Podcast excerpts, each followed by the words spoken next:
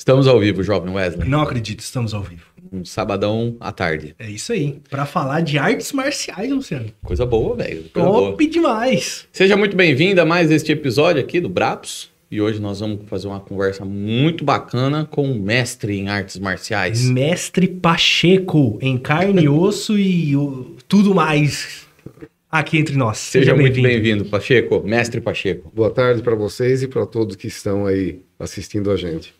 Muito bem. Antes da gente começar, vamos falar daquele pessoal bravo que ajuda a gente a manter as contas em dia aqui, que os nossos patrocinadores, Wesley. Eita, aqueles brabos que ajudam a manter esse canal, né? Quem É que nós- com quem nós vamos começar? Detecta que já tá na tela? Pode ser.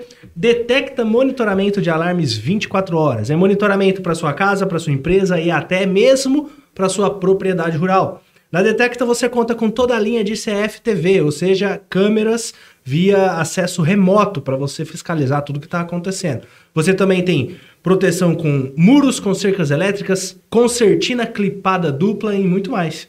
Na Detecta, então lembre-se, é, monitoramento 24 horas. Segurança não é força, é estratégia. Detecta monitoramento. Quer saber mais? Escaneia o QR Code por aqui ou acessa o site que está aqui embaixo, www.detectamonitoramento.com.br. Faz um orçamento sem compromisso e pede um desconto, fala que veio pelo Brabus, que é garantido. Ou não, né? Não sei. Mas vai que o peixe dá. Vocês vão ver que os QR Codes da galera fica passando aí no cantinho da tela aí o tempo todo, tá? Nós temos também a Yamp. A Yamp é uma plataforma de e-commerce muito simples e muito fácil de utilizar. Através da plataforma você consegue montar ali sua loja virtual de maneira muito rápida, muito simples e muito fácil. Entra aí, yamp.com.br. Se você não está vendendo na internet ainda, você está perdendo tempo, tá? Eles têm ali também o checkout deles, né, Wesley? Sim. Se você já tem uma loja virtual, quer in- in- integrar ali o checkout transparente deles ali, é muito fácil também. Entra aí, yamp.com.br. Se tiver alguma dúvida na hora de montar sua loja, o Lucas deixou uma playlist lá no YouTube da Yamp, prontinha para vocês. Vocês entram lá e conseguem configurar do começo ao fim de forma muito fácil. É isso aí. yamp.com.br. É isso aí. E também temos o Colégio Batista. Colégio Batista, que é uma escola que atua na cidade há mais de 25 anos. Possui três colégios, né? Três escolas, atende desde o bebê de quatro meses até o jovem ali para se formar no ensino, no ensino médio, né? Até 18 anos. Na Detecta você tem também. Detecta, por que eu falei? No SEB, né? Colégio Batista. no Colégio Batista. No Colégio Batista você tem um sistema de aprendizado muito inteligente e também eles, eles atuam no emocional da, da criança e do jovem adolescente. Né? É um sistema que visa não só os conhecimentos básicos de português, matemática, história, geografia, como também o comportamento daquela criança através de conceitos da psicologia em- é, aplicados ali na hora do ensino, na hora do aluno. Então é, é assim, é sucesso. E qual o resultado disso é que nós vemos alunos passando nos melhores vestibulares do país e também seres humanos, mas bem preparados para os desafios não só das faculdades, mas da vida. É isso aí. Colégio Batista, uma escola que ensina com princípios. Os links dos nossos patrocinadores estão rolando tudo aí na descrição. É isso aí. Se você quiser, entra lá e dá uma moralzinha pro pessoal. Belezinha? Vamos falar então de artes marciais. Que que é isso, hein? E com ninguém, nada menos do que o mestre Pacheco. Querendo ou não, aqui, Bitinga, não tô puxando o saco agora. Já tem uma cultura que quando você fala em artes marciais, todo mundo, eu acho que um dos primeiros nomes que vem na cabeça Com certeza. é o do mestre Pacheco. A gente tá um pouquinho rodado, né? Quantos, Quantos anos? É. né? Eu já ia pra próxima pergunta. É assim, eu não venho da arte marcial, né? Eu comecei a parte do esporte com outras atividades, Hum, mas que eu estou no meio de esporte trabalhando como educador, né? sim. E em setembro agora eu vou fazer 35 anos. Deixa eu pôr isso aqui vibrar. 35 anos? 35. 35 anos dando aula para ajudar as pessoas a serem pessoas melhores. Que interessante. Olha que bacana. E, e quando é que você entrou na questão do da arte marcial? Como é que foi esse esse Ah. relacionamento com a arte marcial para gostar da arte marcial? Porque você Eu- começou fora, né? Sim, eu comecei criança, né? Criança. é, Eu não era uma criança muito boazinha, assim. E eu acho que eu aprontei bastante, certo? E, e falaram assim: ah, vamos pôr ele para treinar uma arte marcial para melhorar né, o- a postura dele.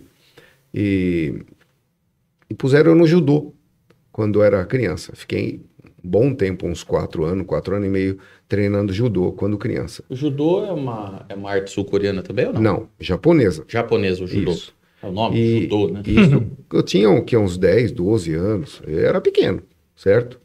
Aí eu parei, eu não lembro exatamente por que que eu parei, por que que eu parei, mas pelo que eu lembro, assim, era, eu estava numa graduação que para mudar eu tinha que ser mais velho, era muito novo para poder mudar de Hum, graduação. Tinha que esperar. Aí eu desanimei. Aí eu gostava de ciclismo, fui para bicicleta e assim foi. Depois é, eu morava em São Paulo, isso daí lá em São Paulo, não aqui em Bitinga.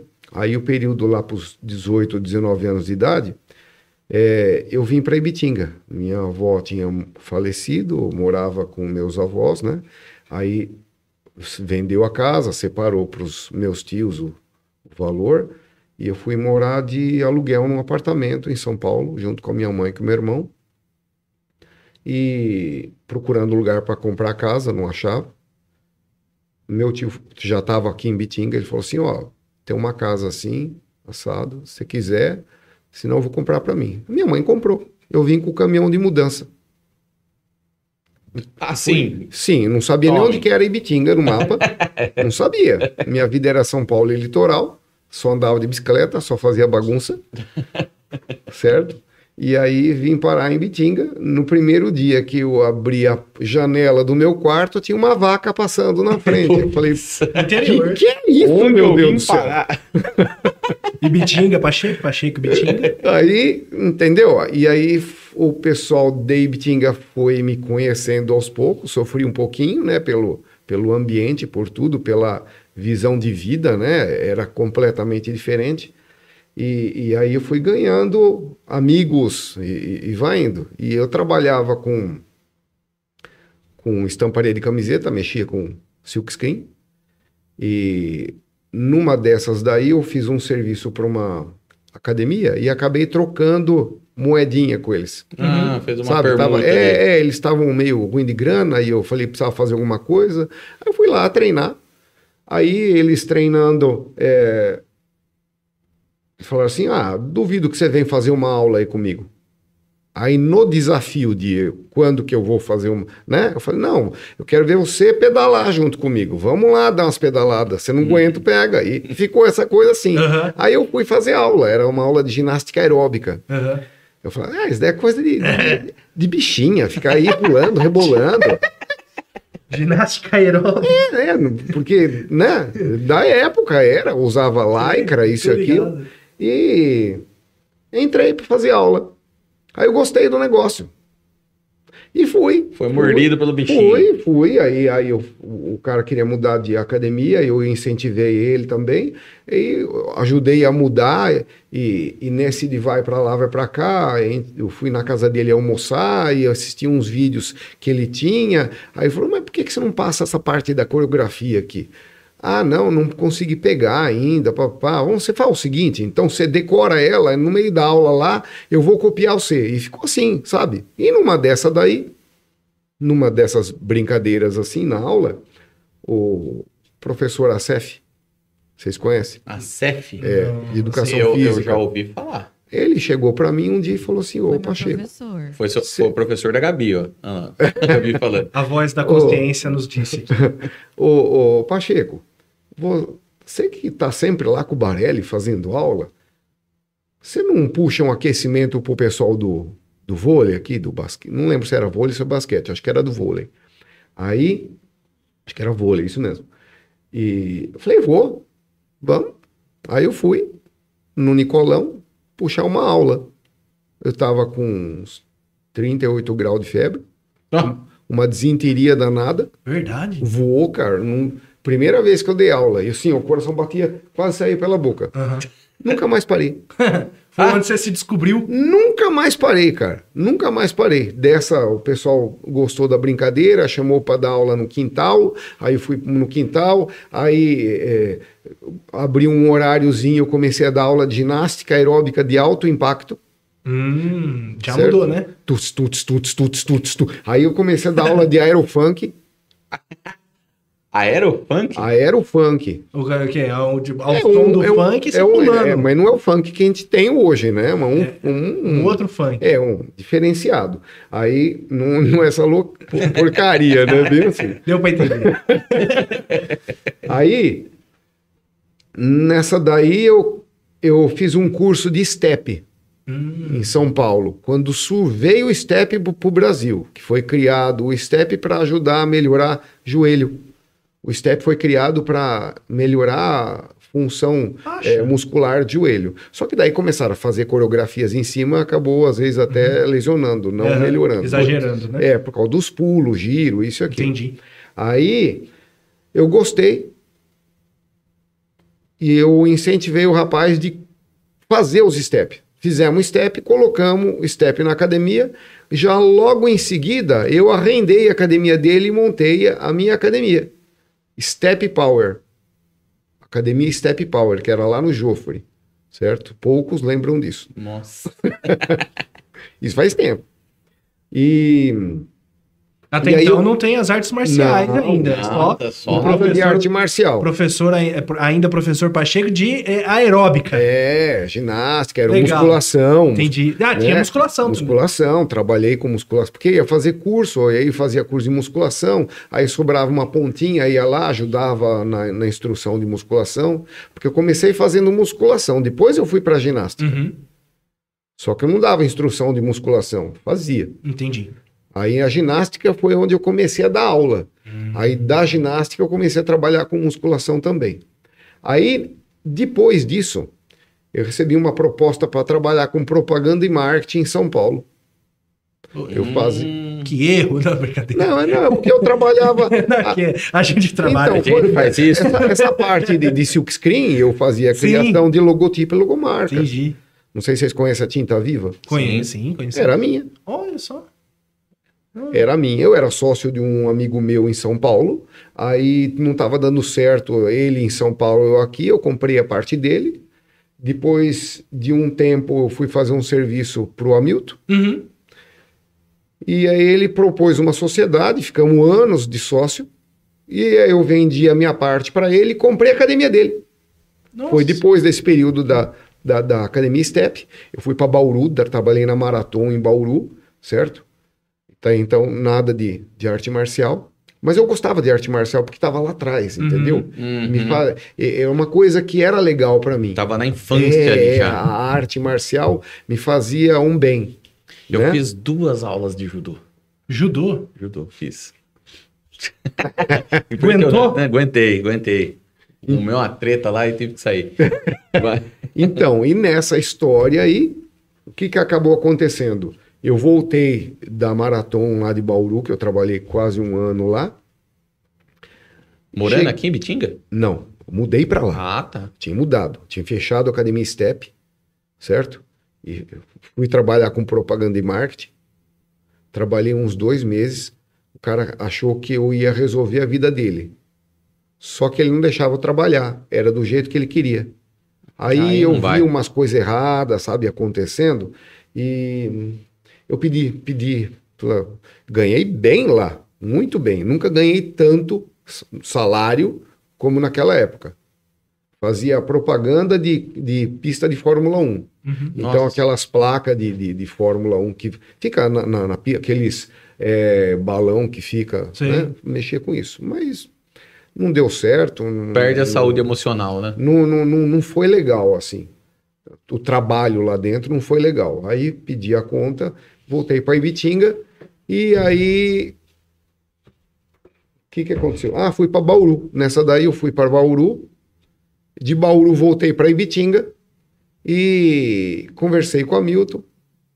Comprei a academia dele. Certo? O Hamilton tinha uma academia? É, ele tinha uma academia chamava Física e Forma. Nossa. E aí eu montei a academia Energia. Academia Impacto.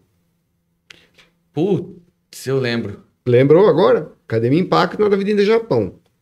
Certo? Eu montei a Academia Impacto.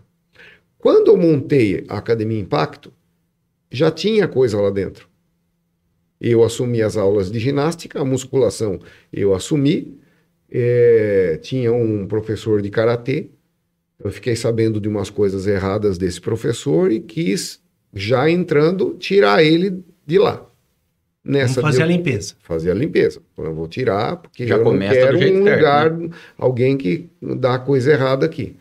Aí ele quis brigar comigo, até o Ticão ajudou a segurar o negócio ali. E, boa. Bom, eu queria colocar outra arte marcial. E aí eu conversei com um amigo, um ou outro, e trouxemos o Reinaldo, do kickbox. Eu coloquei o kickbox lá na academia. Isso em. Ixi, já. 97. 97. Eu tinha. do- Cara, o kickbox naquela. Assim, naquela época ele já era conhecido, mas aqui, Bitinga, Nossa, tinha 9 acho que era anos. novidade. Não era novidade, já teve antes, só que não teve sucesso, certo? É, e, e parou, foi poucas aulas e parou. Aí quando eu montei a Academia Impacto, aí eu trouxe o Reinaldo, tanto é que no período que eu fiquei com a Academia Impacto, várias vezes quase parou de ter aula. Eu deixei de ganhar do meu lado para não parar a modalidade, porque eu gostava dele como pessoa, como profissional, certo? E eu queria que continuasse. Aham, E eu continuei até, até não dar mais mesmo. entendi. Fomos muitos anos juntos, certo? Ele formou o pessoal e aí tem um monte de faixa preta graduado dele que está no mercado de trabalho, certo? E, Dando aula hoje. é, aula hoje. E, e nesse mesmo mês que eu montei, que eu tirei o cara do karatê, veio um rapaz de Itápolis. Falou: Olha, você conhece Taekwondo? Queria montar uma aula. é, uma aula inaugural, coisa assim. Falei: ah, vem, né? Aí minha esposa, minha filha fizeram aula, eu fiquei assistindo. Achei legal, que era outro estilo Taekwondo, que não é o mesmo que eu trabalho, é estilo é, Sonan, certo? E aí começou. Começou o Taekwondo. Teve ah, o primeiro exame de graduação, né? Após o primeiro exame de graduação, que eu ficava ali na porta assistindo, o horário da aula dava até para fazer, assim, dava para. Aí o professor, por que você não entra e faz também? Porque eu gostava, achava legal, né? Ficava E lá aí, parado lá é, só vendo. Aí eu comecei a fazer, faltava uma semana para ter o segundo exame de graduação. Aí o professor falou assim: por que você não faz exame junto? Disse, Mas faz uma semana que eu tô fazendo aula, dá para fazer exame? Ué, você tá sabendo tudo? Já faz tava isso, faz isso, faz né? isso, faz isso, faz isso. O, o exame fazia do, tudo. o exame do Taekwondo é com base em conhecimento de golpes e Conhecimento e a, e a ação deles, né? Você tem que executar. de vai ser forma ava- é, perfeita, né? É, você vai, vai ser avaliado dentro do nível da sua graduação Mas e eu faixa assim, etária, né? você, você não tem que ganhar uma luta pra ser... Não. E já no, ta- no judô, eu lembro quando eu era moleque no judô, era assim, ó. Olha a loucura. É, na época, não sei se em outros lugares era assim. Então, era época de exame. Então, você fazia a luta, só mudava de faixa quem ganhava a luta. Quem não ganhava a luta não mudava de faixa. É, eu achei que era assim. Tá entendendo? Então é, tinha o judô a já tá academia, mais voltado pro Entendeu? combate, né? Tinha, tinha a escola inteira lá, todo mundo treinando, aí tinha as lutas por sorteio, e aí você ia lutar Ah, com, mas com a sua era gra- por sorteio? É por sorteio, aí já, mas- Aí já é- achei injusto. Não, mas pela graduação. Ah, tá. Entre as graduações. É, é. tipo, ah, prata com prata, né? Não, é, eu não sei como chama. Do faixa branca, Isso, faixa branca, faixa branca. amarela. Ignora, Olimpíada ignora, ignora, ignora o leigo aqui, por favor. Então, e aí só fazia exame quem ganhava a luta. Quem não ganhava a luta tinha que ficar pro próximo exame. Nossa. Só que aí é aquele negócio, você ficava na, na mesma graduação, você ia treinar mais, lógico que você ia acabar tendo um nível maior do que o cara que você ia lutar ao longo do tempo. Certo? Sim. Mas era bem assim. No taekwondo já não é assim. Não é. É avaliado o nível intelectual e o físico. Entendi. certo? A execução É a, é a técnica da do técnica. negócio, né? É, é Legal. execução e conhecimento. Eu não, né? pre- eu não preciso, no, no Taekwondo, eu não preciso entrar em combate, então? Existe, mas não é real. Não é a real? gente chama de sombra. Hum, Então você faz as técnicas e é avaliado em você quais as, ah, os tipos de técnica que você está usando ali, qual é a sua graduação para usar aquilo lá, qual que é a sua movimentação, a sua reação em cima de um ataque e aí em cima de, uma, de um bloqueio. Então, por exemplo, você não adianta só atacar, você tem que fazer um, um movimento de atacante, de defensor e de contra-atacante. Tem, você tem uma postura in- com, inteira. Eu não quero ver o cara que só ataca. Uhum. Por quê? Se ele pegar um cara que só ataca, o que, que ele vai fazer? Ele tem que ser saber É. ser defensivo e saber fazer o É, contra-ataque. se o cara só ataca, tudo bem, ele tem que ir pra cima e ganhar no primeiro Não, é- minuto, é, porque se ele der um mole, ele já Então, ele atacou, tomou um contragolpe. não soube se defender, Já vai Então, sofrer. e, e assim, por exemplo, o taekwondo é chute da cintura para cima, Tá. certo? Então você vai fazer uma luta, você vai valer cabeça? Não. Como assim? Você não Vai pode começar cabeça. chutando cabeça. Por quê? Porque você tem que ter pelo menos uma graduação lá. Você tem que ser preta acima de 16 anos de idade. Ah, senão E- você não pode fazer E, isso. por exemplo, eu, que já tenho 54 anos, eu não vale cabeça, Hum, certo? Não, ninguém chuta cabeça de velho. é umas regras de. é umas regras tipo de respeito, né? É, é, é, pô, não, porque é, a é. velocidade de reação é diferente. Entendi. Você tá entendendo? Eu achei legal. E, e na arte marcial a gente não quer ver lesão, não Entendi. pode ter lesão. Acontece a lesão, mas ela não, você não busca a lesão. Uhum. Sim. Você tá entendendo? Não é legal. Ninguém entra numa luta pensando em debuiar o outro. Eu acho, isso eu acho a parte interessante do Taekwondo, porque não são todas as lutas que é assim, não. Não. Tem umas lutas aí que seja. Que a ideia é Eu, pegar o eu, cara. eu tretei na quarta aula de judô. Porque o cara me esfolou vivo. O menino já treinava há mais tempo lá, tal. O professor começou a ver que ele estava pegando pesado comigo. A hora que ele decidiu que ele ia tirar, eu já perdi a paciência, já catei ele pro fundo da calça, já taquei ele na parede, já virou um trupé lá dentro. Já. Aí já não tinha mais regra, não tinha Aí mais nada. já virou briga de rua, entendeu? Mas o, o propósito ali era esse. Não tô dizendo que o judô é assim, tá? Não, isso daí foi o seu caso. Mas tem luta, por exemplo, kickbox. Eu já vi lutas de kickbox. O, negócio é, é. meter É, o porque o pessoal treina calejamento. Se treina calejamento, chuta um ou outro. Ô, louco. É, Não pode chutar É, um é. pedaço de pau? Não se usa mais isso, Hum. mas já se usaram bastante. Porque se alguém fosse me chutar, eu ia pra Eu já, eu já, pau, eu já vi o pessoal não. treinando, por exemplo, treinando. Não sei como que tá hoje, porque eu não acompanho. Não faz parte do meu do meu Do- tipo de coisa que eu Sim. vou ficar procurando ver Aham. como que é, certo? Eu, já é um outro, tô em outro ambiente. Então eu já vi o pessoal treinando assim, batendo é, cabo de vassoura. Aham. Ia batendo no- na canela assim do cara. Tá, tá, tá, tá, tá, tá, tá. Depois pegava uma garrafa e vinha ralando para poder desencaroçar. Então, eu já vi acontecer isso. Não acredito que ainda façam isso. Só faltou mergulhar numa piscina de álcool. mas não existe uma lógica fisiológica plausível para isso. Dá para se chegar no mesmo nível sem ter lesão. Uhum, Que nem, por exemplo, o mutante. uhum. Sim. Ele teve uma época que estava aí na cidade e aí os alunos da academia, "Ó, vamos chamar ele para dar um curso aí para gente. Aí chamamos é, e e eu estava esperando aqui, porque tinha uns alunos que eu sabia que ia perguntar isso. E eu falo, e assim, o pai falando não quer dizer nada, né? O de casa. Exato. O Então, de aí, casa não faz e o milagre. aluno chegou e falou assim: é, o mutante, é assim, ó. Quantas vezes você luta na semana? Ele falou, uma. Uhum. Aí ele ficou, por quê? Uma? Não, a gente treina na É. semana e eu luto uma vez na semana. E aí eu luto com todos os protetores que tem. Porque o meu corpo vale muito. Eu Ah, ganho dinheiro com o meu corpo, eu não posso me lesionar. Se ele se Quando- quebra num treino, cara, É, não ganhou Quando nada. eu vou na competição, aí não usa o, o equipamento. Mas aí tá recebendo, né? É onde ele Mas tá colocando. aí, aí é a hora H, né? É, exato. É a hora H, certo? tudo Existe converge várias, ali, né? Tudo Isso, vai ali. tem várias lesões que ela podem ser instaladas e vo- se você não usar equipamento, ela vai hum, progredindo, Uhum. certo? Tem uma inflamação na membrana da, da- do osso da canela que acontece em, em treinos de luta de contato, que se o cara não parar, não melhora. Uhum.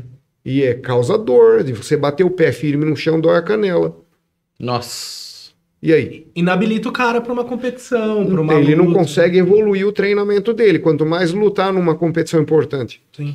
Não, Tá vai, vai se arrebentar, não tem nem o que ver. E aí, o, o- aí você começou com fazer o, o, o taekwondo ali. Então, comecei, nessa época, entrei na segunda turma e fui treinando, fui treinando, fui treinando. Aí aconteceu alguns problemas internos políticos dentro do, do Taekwondo Sonan, que o mestre, é, que era coordenador, sumiu. Subiu, sumiu. Sumiu. E, e eu, gostei, eu gostei do negócio. Eu falei assim, é isso que eu quero para aposentar. Uhum. Porque eu, eu sabia, certo? Que uma hora o meu corpo ia falar assim: olha, ou você para ou você tá lascado, cara. Diminui um pouco aí. É. E aí eu fui atrás. Fui atrás para poder continuar treinando. Só que já não era mais o Sonan, era outro estilo. E os faixas pretas que faziam parte do grupo, que, que vinha para fazer exame dos meus alunos, que vinha um grupo de pessoas, eles estão ativos até hoje, né? E eu fui atrás deles, né? Atrás de um deles e me apresentou, me apresentou no um, meu que meu mestre até hoje, certo? Que é de São Carlos, mestre Turci. É, e aí eu continuei. Dali eu fui, fui continuando. Que bacana. É, nesse período, eu ganhei uma hérnia de disco. Putz. Aí eu falei assim, ó, não vou mais poder dar aula, né? Nem treinar, dói, né? nem nada. Aí, batendo papo, depois de uns seis meses que eu estava parado, eu vi que dava para continuar, mas não como um atleta, eu ia ser um, um educador. E é o que eu queria mesmo, na verdade. Eu não tava, em- não tinha entrado no taekwondo por causa da parte competitiva, certo? É, eu já tinha participado de outros tipos de competição, em ciclismo, isso aquilo, já não era minha busca a parte competição. Até ginástica aeróbica competitiva eu já participei, Olha. Certo? Mas é isso que é bacana. É, é uma arte, é uma arte marcial, mas que você consegue manter também a, saúde do, do corpo, vamos Sim, dizer, na né? verdade o que eu busco lá na academia é mais a construção do sujeito e a melhora da qualidade de vida. Então eu não estou preocupado que o meu aluno seja um atleta, e sim que ele, ele tenha sucesso na vida dele. Eu tenho vários faixas pretas lá formados lá que é, é médico, é advogado, sabe? Ah, que Tá? legal. Cada um. É, eu tenho, é, dá, é orgulho, é or- né? Eu tenho orgulho de saber que o aluno ele teve sucesso na vida. Você encontra com o pessoal lá depois de 10 anos que tá, né? Criança, era 4 aninhos, agora tá com 22. Teve sucesso na vida, entendeu? É gostoso isso, muito prazeroso. O, o, o- o mestre, e você tá falando muito de faixa preta, mas para chegar na faixa preta, tem umas outras aí no meio?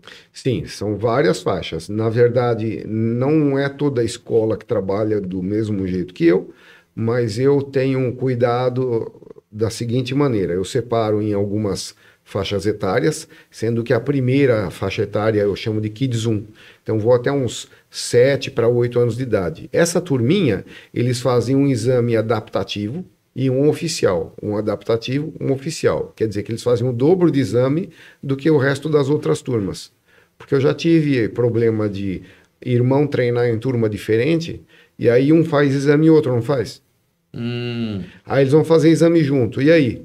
Não consegue acompanhar, porque é outra aula. O Kids 1 é um berço. Eles vão lá para brincar. Nenhuma criança vai lá para treinar. Nem mais velho vai. Vai lá para brincar. Se eu não dou uma brincadeira de pega-pega para eles, não teve aula. Uhum. Você está entendendo? Eles, eles gostam disso.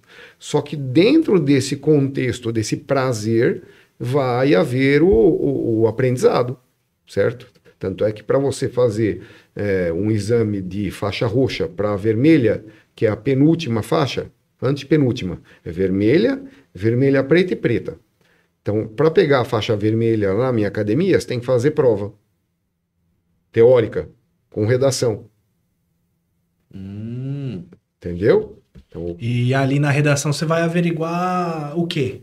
Você averigua o conhecimento do, do, Eu- eu do coloco- ou, a, ou a mente da pessoa no a geral? mente, né? em geral, Ah, sim, sim. certo?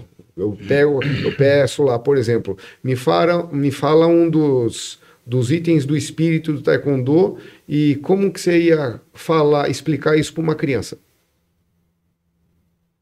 Exemplo. Então você encontrou com um amigo na sorveteria, ele falou que está treinando uma arte marcial e você fala para ele que está treinando taekwondo. Aí você vai explicar para ele o que, que é o taekwondo. Uhum. Aí monta uma historinha. Aí Uhum. a criança monta, o adulto, coisa assim. Aí o aluno pegou a faixa vermelha. Na faixa vermelha, ele vai ter que fazer a prova de novo e tem estágio. Ele entra do meu lado e me ajuda na aula. E na faixa vermelha preta, ele tem a prova de novo, tem que fazer o estágio e tem que fazer duas aulas supervisionadas. Então ele vai montar um plano de aula, eu vou sentar do lado de fora, esse aluno meu vai dar a aula e eu vou dar nota em cima da aula que ele vai dar, em cima do conteúdo que ele falou que ia apresentar. E para fazer exame de faixa preta, tem que apresentar uma monografia, Putz. que já não é para mim, que é para Liga Nacional, Ah, entendi. certo? Todo faixa preta apresenta. Quando é criança, faz uma dissertação. Porque até agora ele tá falando, não, fulano é faixa preta, falando, "Mas parece uma coisa tão simples, né? Faixa preta você encontra aí. Não, houve um. A coisa é. Existe uma montanha, certo? Você tem que ultrapassar essa montanha, o caminho do guerreiro. Certo? Então, essa, construção do artista marcial que vai fazer com que ele seja uma pessoa diferente no mercado de trabalho. Então, as multinacionais não, estão preocupadas com o, o- aquele, aquele funcionário que vai entrar, ele, ele gosta, essas, essas empresas gostam do, do cara que sabe receber ordem, mas também sabe dar ordem, Sim. entendeu? Ele, ele consegue, então ele tem evolução dentro da empresa. Ele não quer o cara que limpa o chão e vai ficar eternamente limpando o chão. O cara quer o cara que limpa o chão e que amanhã vai ser gerente da empresa. Por quê? Porque ele teve vontade de crescer lá dentro. E Evoluir. conhece tudo, né? Então, as empresas de grande porte querem pessoas assim. Não quer o. E a arte marcial promove esse tipo de coisa. Fora que eu falo para os alunos da seguinte coisa: se você pegar, por exemplo, o mercado de trabalho no futuro, aí daqui a uns 20 anos, a gente não vai ter. Não estamos preocupados com pessoas inteligentes. Não precisa de. O médico. O médico não é ele que vai operar, é um robô. O robô que vai operar, nele não. O problema é o seguinte: na hora que ele tiver que conversar com o pai falando que teve que amputar o braço do filho, não é o robô, é ele. Então, o mais importante hoje em dia para os empregos futuros do futuro são as relações interpessoais. Então, as pessoas que conseguem dialogar com o outro que vão ter sucesso no emprego. E isso a arte marcial promove. Hum, interessante, porque isso é um dos déficits da, da geração de hoje. Né? Você vê, você vê tipo, gente que não consegue lidar com não, entendeu? Isso. Gente que, que surta, né? Eu já Gente tive aluno na minha aula que eu fui corrigir, ele deixou de ir, não queria ir mais, Porque você o exortou, né? porque ele estava acostumado a saber tudo e não, não, ele não gostava de ser corrigido. Só que o mundo não é assim. Não. E o É. tombo que ele vai tomar lá na Ah, frente? A vida lá fora é complicado. Então, Exatamente. é, é, e, e aí entra a família. Certo? Que é a Então, grande promotora disso tudo, né? Isso. Tanto Porque, pro bem quanto é, pro mal. Você tem que ter o, o lado afetivo, Com certo? certeza. você tem que ter é, empatia, Sim. você tem que ter, tem que gostar daquilo que está fazendo. Uhum. E aí você tem que ter o rit- a rotina, rotina. Então não adianta você como que eu vou, como que eu vou segurar aquele aluno? Eu preciso da família dele. Porque ah, eu não quero ir mais treinar não. Não. Você vai fazer alguma coisa. Parado em casa você não vai ficar. Certo? E hoje em dia com essa pandemia, ninguém quer fazer nada. É, maior A, a gente está com um mundo novo, Uhum. completamente diferente, certo? Já se fala que vai demorar 20 anos para corrigir essa a questão educacional nossa. Nós estamos com um problema na educação gravíssimo, certo? É, e eu não posso ficar para trás. Eu trabalho com isso daí. Eu tenho que saber orientar isso daí. Uhum. Certo? Tanto quem está entrando quanto quem está saindo. Porque quem está saindo, está saindo para fazer uma faculdade para pegar mercado de trabalho. Aluno meu. Mesmo aqueles que já estão treinando, eu tenho aluno de 40. Minha mãe treinava, tinha 74 anos. Nossa. Certo? É, não, não, não existe idade. Não existe idade. Já tive aluno de 3. Eu nunca tive aluno menino com, uma, com menos de 4. Menino é complicado. A, madura, a maturação psicológica do menino é. Demora um pouquinho Demora mais. né? mais. A menina ela tem uma concentração bem maior. Mas então não tem idade mínima, é você que vai dizer, de acordo com a, com a criança. É a A criança. criança é que a vai criança dizer, né? que vai dizer se tá Você pronto. vai, você vai levar a criança. É um, é um teste. Entendi. Você vai levá-la para experimentar o doce. Uhum. Então você leva ela lá. Aí ela gostou. Ela continua. Uhum. Tem criança que você está explicando um negócio, ele está andando olhando para cima. Ele deita, rola no chão para um lado, rola para o outro. Aí a mãe pergunta para mim: Mas o que, que eu faço? Eu disse, Normal, vai trazendo ele. Se ele não mudar de postura, ele não está preparado Ele é- psicologicamente. Entendi. Traz daqui a três, quatro meses. Você vai trazendo. Só que não pode ser forçado. Uhum. Vamos visitar o mestre lá, brincar de pega-pega hoje? Vamos. Leva lá, faz uma aula e assim vai fazendo a inserção. Ele tem que pedir para ir lá. Entendi. Não é o pai que tem que querer. E com, com relação a menino e menina, tem diferença? Ou, tipo, é igual? e eu- treinam juntos? Não, eu não tenho divisão de faixa etária. Não tem de faixa etária? Não. Eu poderia, poderia ter uma divisão de faixa etá- faixa etária se eu desse uma aula de defesa pessoal. Ah, tá. Porque se a minha aula de defesa pessoal para homem é diferente da aula de defesa pessoal para mulher. Entendi. Porque a, a, a- a ação é, é, é diferente. Elas vão ser atacadas por um objetivo diferente do homem. Não, mas quando você falou faixa etária, você estava falando do sexo ou da idade? É, desculpa, do sexo. Ah, ah, entendi. De gênero, então. É gênero, eu falei errado, desculpa. É que eu fiquei pensando depois com um homem de Não, 40 não. com uma criança de Não, 3. não, é, não, é, é pela. É, pela pelo- o gênero. é o entendi. gênero, eu que mudei aí. ó. Não, não, entendi, entendi. Só pra, pra quem tá ouvindo Não, também é entender isso. aí. interessante, cara, esse, esse negócio. E a gente tava conversando antes, aqui antes da gente ligar as câmeras, né? É, que você tava falando também da, da, da parte de aprendizado da criança, né? Que a, o fato dela se desenvolver fisicamente ajuda ela em, em uma porção de outros aspectos, até a questão, por exemplo, de escrever, né? De escrita. Sim, é, é, já existe. Eu tô fazendo. Eu tenho um filho que é TDAH. Só quem tem filho TDAH que sabe o que, que, o que, que é. certo? Então, para a gente tentar fazer com que ele seja uma pessoa de sucesso na vida dele, a gente tenta pesquisar, correr atrás, evoluir em diversos assuntos. Mesmo porque nesse mundo de hoje, eu vejo de, um, de anos, de alguns anos para cá, aumentou muito o número de crianças com problemas neurológicos. Muito, muito. E aí eu resolvi fazer um curso de pós-graduação em psicomotricidade e TGD, que é Transtorno Global do Desenvolvimento. E aí, quanto mais a gente estuda, mais a gente vê que está tudo errado. Está tudo errado. Porque assim, a criança pequena, quando ela desenvolve o, o lado da a força e o equilíbrio, ajudam na escrita dela. Desenvolvimento de força e equilíbrio ajuda na escrita. E, e, o, e o treinamento de é, lateralidade, cima embaixo, esquerda, direita, ajuda no armazenamento e no processamento.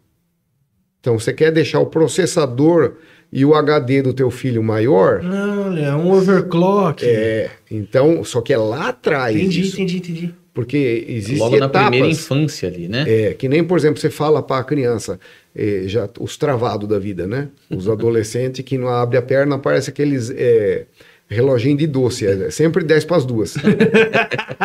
Pô, tô me identificando um pouco eu sou meio ruim Aí de você- você fala para ele, sabe qual que é a melhor faixa etária para desenvolver flexibilidade? Aí eu falo, "Ah, é até 9 anos de idade.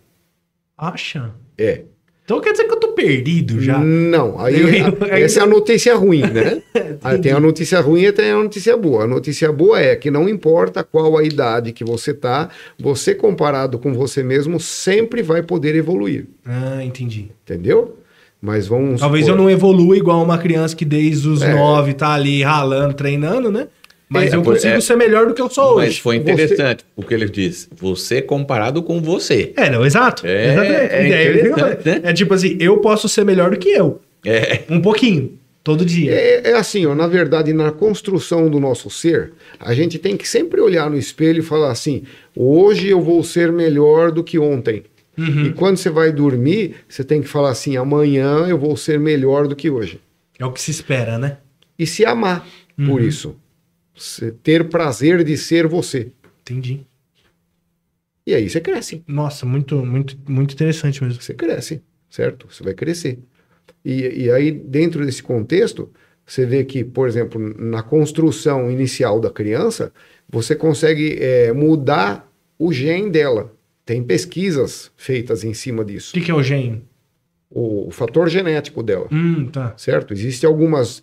É, se você fizer o, o rastreamento genético do ser humano, você vai acabar descobrindo que existe alguns genes lá que pode desenvolver para determinada coisa. Ah, você pode ter câncer. Tem uma propensão. Não quer dizer que a- vai ter. Sim. Você pode ter diabetes. Não quer dizer que vai ter. Você tem lá a característica de Isso, pessoas que existe, têm. né? existe. Vai lá. E aí tem uma pesquisa, eu estava vendo uma entrevista da doutora Alessandra Raskovic. Aham.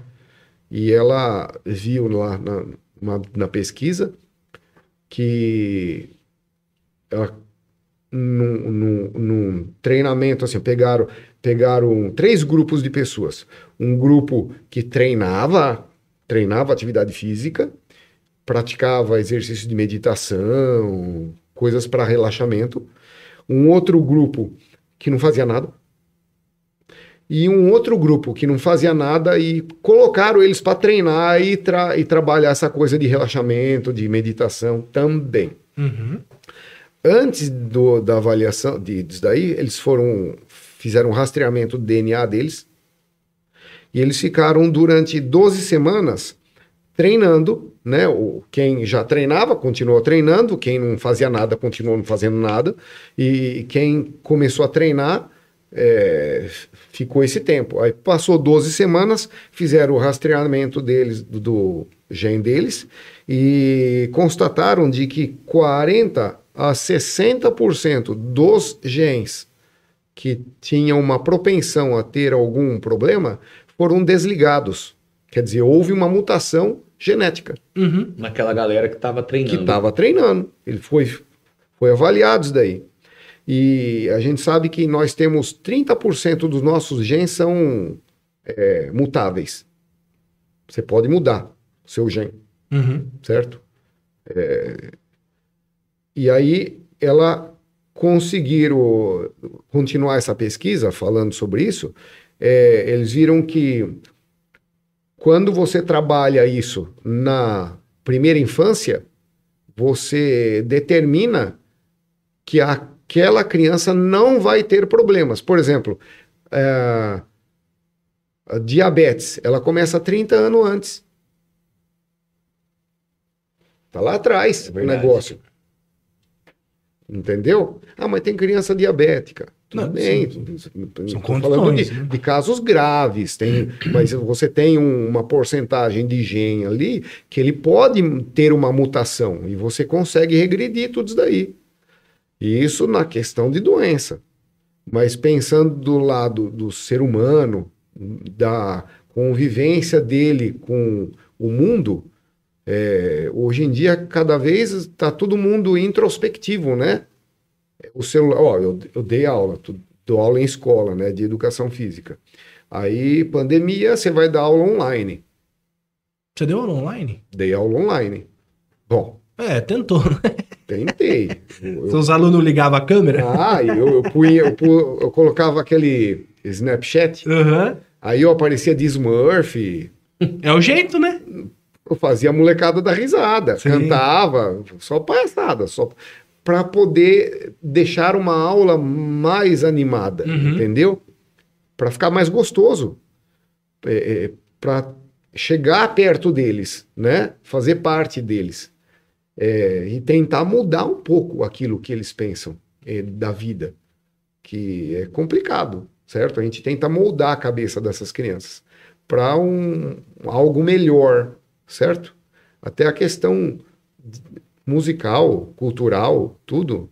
Você fica preso, né? Então chega o Paulo Nuno e fala assim: olha, me fala um doce que você gosta na aula. Quem que você gosta? Ah, eu, paçoca, chocolate. Aí eu falo assim: alguém conhece, já comeu raleu? Você não sabe o que que é isso? Não sabe. Você sabe o que é? Eu Não. também Não. não sei, não. Doce de gergelim, cara. Hum, Você vai no comi. mercado, você acha isso. Nunca comi doce então, de gergelim. o dia que você comer, Como você chama? vai. Raleu. Raleu? É. Caramba. Eu não sei se é exatamente assim que fala, mas eu acredito que seria. Mas lá no mercado eu vou achar como doce de gergelim? Doce de gergelim. Eu nunca comi, não. Lembra uma paçoca mais sofisticada, Legal. Certo? Ela tem um. é, em, em, em lojas assim, restaurante árabe, você acha também. Entendi. Muito bom. Que nem. é, tem um doce feito com farinha de grão de bico. Ah. Você pega a farinha de grão de bico, é, põe no fogo junto com manteiga e açúcar, certo? Uhum. E aí você vai fazer um pouquinho de, de, de leite, você vai fazer uma, uma pasta, né? Uma pasta disso aí, põe a- a- avelã, pistache, coisa assim.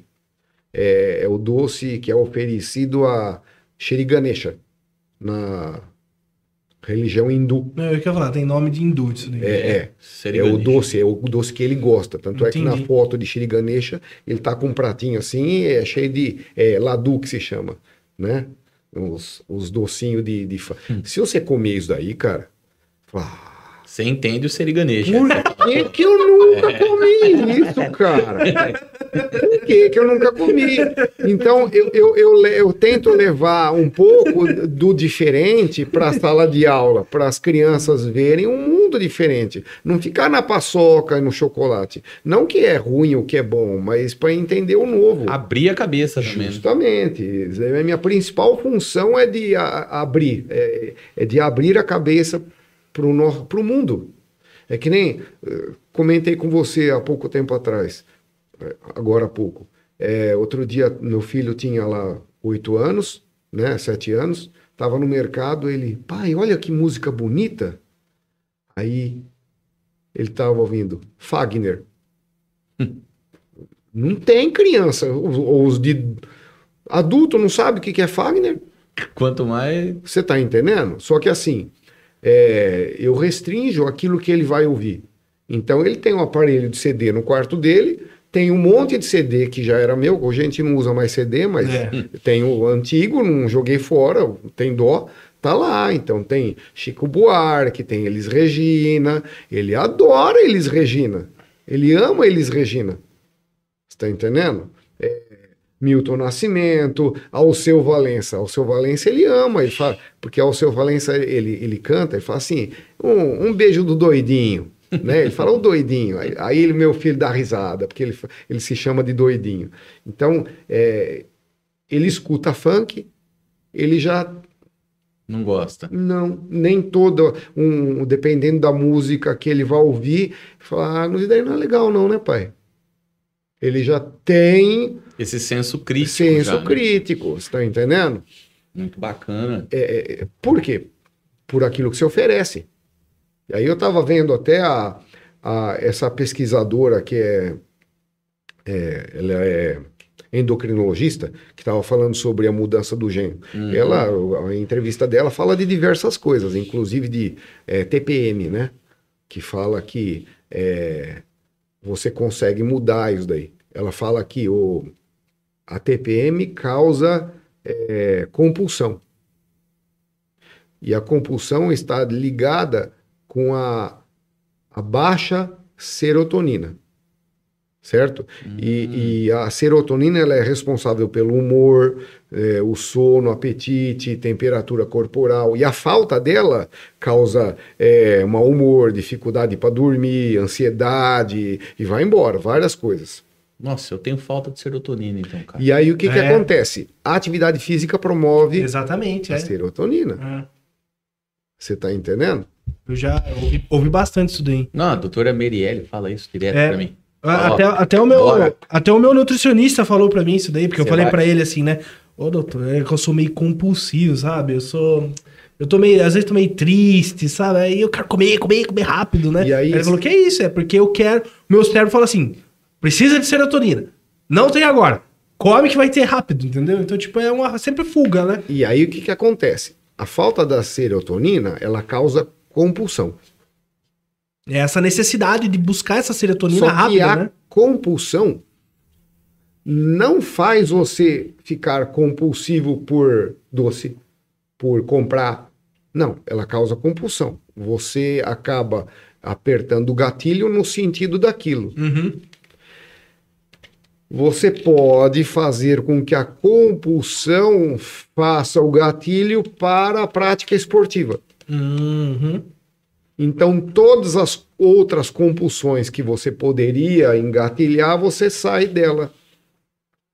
E melhora tudo. Claro, porque na produção da atividade física você melhora a produção de E você não estraga seu corpo, né? tudo. Simples assim.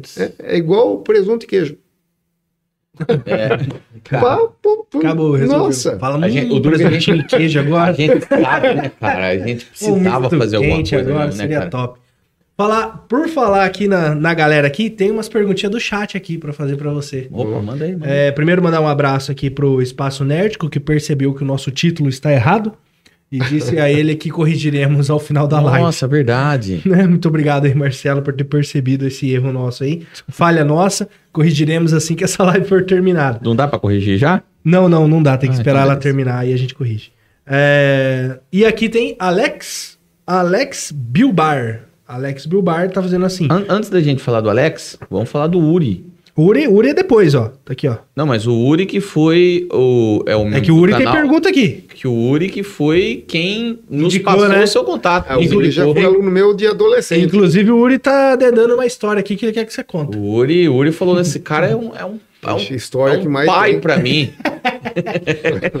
Vou fazer as duas perguntas então, hein? Vou fazer as duas perguntas, você pode emendar as duas respostas. É, o primeiro, Alex Bilbar, ele pergunta assim: é, pergunta se ele leva muito atleta pra competir e se já ganhou bastante evento. Primeira pergunta. Aí o Uri vem aqui e fala assim: ó, eu tô quietinho aqui, mas tô acompanhando, tá? Pergunta pra ele do campeonato que nós fomos na Lan House. Então, é assim, ó. é, eu tento, dentro da minha aula, é, trabalhar em cima da necessidade dos meus alunos. Uhum. Então, eu já aconteceu de eu levar o ônibus de 40 alunos para campeonato. Foi uma dessa daí da Lan House aí, da Lan House. Ma- Então, o que que acontece? De alguns anos para cá, sumiu um público, o público que gosta de competir sumiu. Entendi. Então, é, eu, por exemplo, monto lá, ó, é, quem quer participar de luta? Uhum. Beleza. Então, levanta a mão. Vamos fazer um treino de competição toda sexta-feira no horário tal? Vamos. Aí, o pessoal falta. Eu já cheguei a perder horário, tipo assim, ó, não ir mais ninguém treinar porque tinha treino de competição. Mas por que, que levantou a mão? Entendi. E aí você não pode perder aluno, porque eu pago minhas contas com isso. É verdade. Você tá entendendo? Não é hobby. Entendi. Eu vivo disso. Eu vivo da arte marcial. Você E tá tem uma questão também que você tava falando, que eu não sei se a gente falou aqui. Hum. Que você tava falando também que não é todo aluno que, que tá apto ao combate. Sim, né? é, é- é- Tem uma dificuldadezinha ali, às vezes, de processamento. é- é assim, ó. Qualquer pessoa pode competir. Isso não quer dizer que ela vai ter sucesso. Isso não significa que ela vai ganhar. Ela vai ganhar. Faz sentido. E você tem que treinar a pessoa para ela admitir que é, ela, a perda. Uhum. Tem gente que não sabe trabalhar com, com, per- com perder, Uhum. não sabe perder, só sabe ganhar. E aí, eu também não posso perder. eu não posso Uhum. perder o aluno, porque eu quero que ele entenda isso. Eu não quero que ele saia da academia porque ele não conseguiu. Que às vezes não é o treino. Ele às vezes não está no momento preparado, certo? Ele não, não, não, é, não foi aquela competição. é, tem várias situações que podem ter acontecido.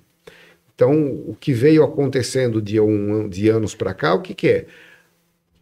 O baixo interesse do grupo, grupo que está treinando, em ir para campeonato Entendi.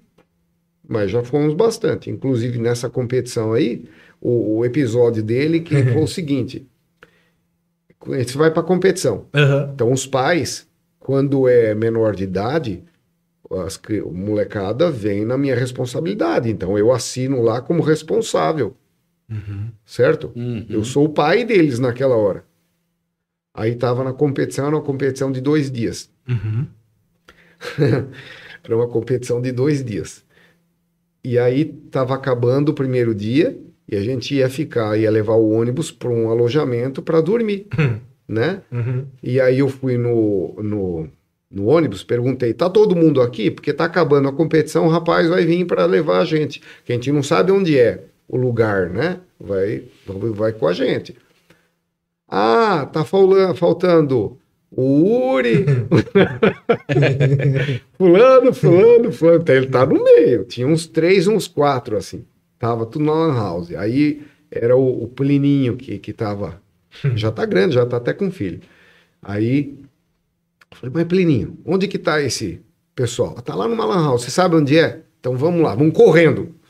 E pá, correndo, o Plininho correndo, fui correndo. Chegamos lá na lan house, o- o- os alunos... Ô, mestre! mestre? Mas abri a mão, dei na nuca, assim, ó. Tem! Acertei três. O último foi na bicuda. Voou, moedinha caiu pro chão, assim, mas nem voltar pra pegar as moedinhas voltaram. E ó, Ficaram- eu fui gritando atrás deles tudo- até chegar. Falei, mas como que pode, Cara, cara? tudo com hora sobrando no Ué. house. Não, tudo. Não, menor de idade. Sair pra uma cidade que sozinho, na minha responsabilidade, vai tomar tapa por ele. Tá certo? Tá certo? E Ué, se fosse meu filho, eu ia hora querer lá, que levasse eu- eu sou o pai também. deles. Poxa vida, acontece alguma coisa ali. Ninguém sabe nada. E É. não falam, pediu pra mim? Fui eu que assinei lá. Ô, Uri! Ô, Uri! Ô, Uri! Sacanagem, Uri.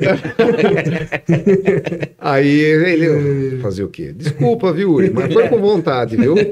Mas foi um tapa, mas foi com carinho. Foi com carinho. Foi tudo é, coisa de pai. E, e você estava explicando também a questão do. Depois que você sai do, do faixa preta, né? Você vai pro primeiro, primeiro Dan? É assim que fala? É, existe uma evolução, né? Na verdade, tem gente. Aqui no Brasil é assim. O cara vai treinando, treinando, chega na faixa preta e fala: acabei. Acabou. Pum, já acabou, acabou. Cheguei na preta, tô bom. Aí ele para. Acontece muito isso. Você vai ter muito faixa preta que para. É tipo assim, ah, Uhum. Consegui. é, cheguei. Pronto. Não, não é assim. Começa uma nova etapa de vida. Por exemplo, na Coreia, você se forma faixa preta em um ano. Um ano dá pra pegar a faixa preta? Em um ano. Apesar que na escola você já aprende taekwondo. Então você sai lá do terceiro colegial como terceiro dan. Nossa, no colegial eles aprendem taekwondo. Não, lá embaixo. É, tá. Desde o colegial, porque assim, ó, antes de entrar no colegial, eles não participam de luta, de contato físico. Só apresentação. Não tem luta corporal. Só o ensino que é passado. É, o ensino, A treinamento técnica. de puncer, quebramento de madeiras, coisas assim. Entendi. Agora, a luta em si, é, participar de campeonato de luta, é, seria o cara vai lá para o colegial ele começa a participar de campeonatos de luta, certo?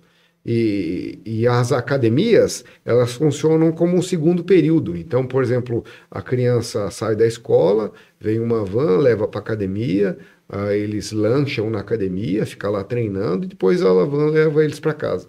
Eles não treinam uma hora. É mais de uma hora. E eles treinam todo dia. Você tá entendendo? Aí você- Caramba. entendeu? Aí você pega, por exemplo, aqui no Brasil, você pega lá um faixa preta, ele tem o mesmo nível técnico do que um faixa azul na Coreia. Ô, louco, mas como que é? Ué, o tempo que treina, Aham. você tá entendendo? Só que lá na Coreia é assim, ó. O cara pegou a preta, ele continua treinando. Por quê? Porque toda competição que existe, a regra é criada para o faixa preta, não para faixa colorida. Faixa colorida, tudo que ele for participar é adaptado. É uma adaptação da regra oficial. É uma, vamos dizer assim, um afrouxamento, né? Do É. que seria uma competição mais séria. É, Tem, é, muda tempo. Entendi. Vamos supor, ah, quero ganhar dinheiro no taekwondo, você é atleta de profissional. Só preta. Não existe para colorida. Uhum. Não tem, não tem por onde. Se pegar patrocínio como faixa colorida, não tem. É tudo faixa preta. Então, se a empresa for do seu ninguém, pai. ninguém olha para um, pra um faixa colorida, vai olhar para faixa preta para cima. Sim. Você está entendendo? Então, lá na Coreia, a vida começa na faixa preta. E aqui no Brasil, deveria ser assim também. Só que você vai ver, por exemplo, em projeto aqui ali, aluno é faixa azul, tá dando aula. Nossa. Não vou condenar. Uhum. Eu era faixa vermelha, já dava aula. Comecei a dar aula como faixa vermelha, certo? Só que é, você vai saber o que está certo e o que é errado depois que entrou. Aí você começa a fazer a reflexão e avaliar o que deveria ser, certo? Por exemplo, tem um monte de gente que condena é, o, o CREF, né, o Conselho Regional. Quando eu comecei a dar aula, eu fui tive que ir até na delegacia prestar depoimento por causa do que eu dava aula de taekwondo e no CREF não deixava, porque eu não era formado em educação física. Aí eu fui fazer faculdade de educação física, certo? Depois do primeiro ano, já não precisava mais ter educação física. Ah, Tá entendendo? Então, é um vai e volta na lei brasileira que não tem. E, e a gente não sabe para onde que pisa. Agora, tem um projeto é, grande do, do meu mestre de São Paulo, o mestre Odin, que ele está montando a faculdade de artes marciais. Já hum, vinculado ao MEC, né? Tudo certinho. Então, seria o primeiro passo para o artista marcial ter uma profissão registrada. Uhum. Porque daí você é profissional, Sim, sim. certo? Por exemplo, é, nenhum, acho que nenhum esporte é profissional, a não ser o futebol, por causa do Pelé, que fez o futebol ser profissional. Então, você vai ter registro em carteira como a jogador de futebol, mas o atleta de vôlei não pode ser. Ele vai ser massagista, professor, qualquer outra coisa. nossa, que, isso é um absurdo, né? Entendeu? Então é, é- muita coisa a gente tem que mudar no nosso mundo, certo? Muita coisa. É, então, pra, quando você chega na faixa preta, que vai começar uma- um outro período de, de vida, que seria de am- amadurecimento de todas as técnicas que você aprendeu, Uhum. certo? Mas você, depois da preta, você não aprende mais. Aí você tem assim, você vai acumulando conhecimento a- a- em cima disso. E vai sendo cobrado outras coisas também. E aí você tem lá, primeiro, segundo e terceiro Dan é professor. Aí no quarto Dan você entra para maestria.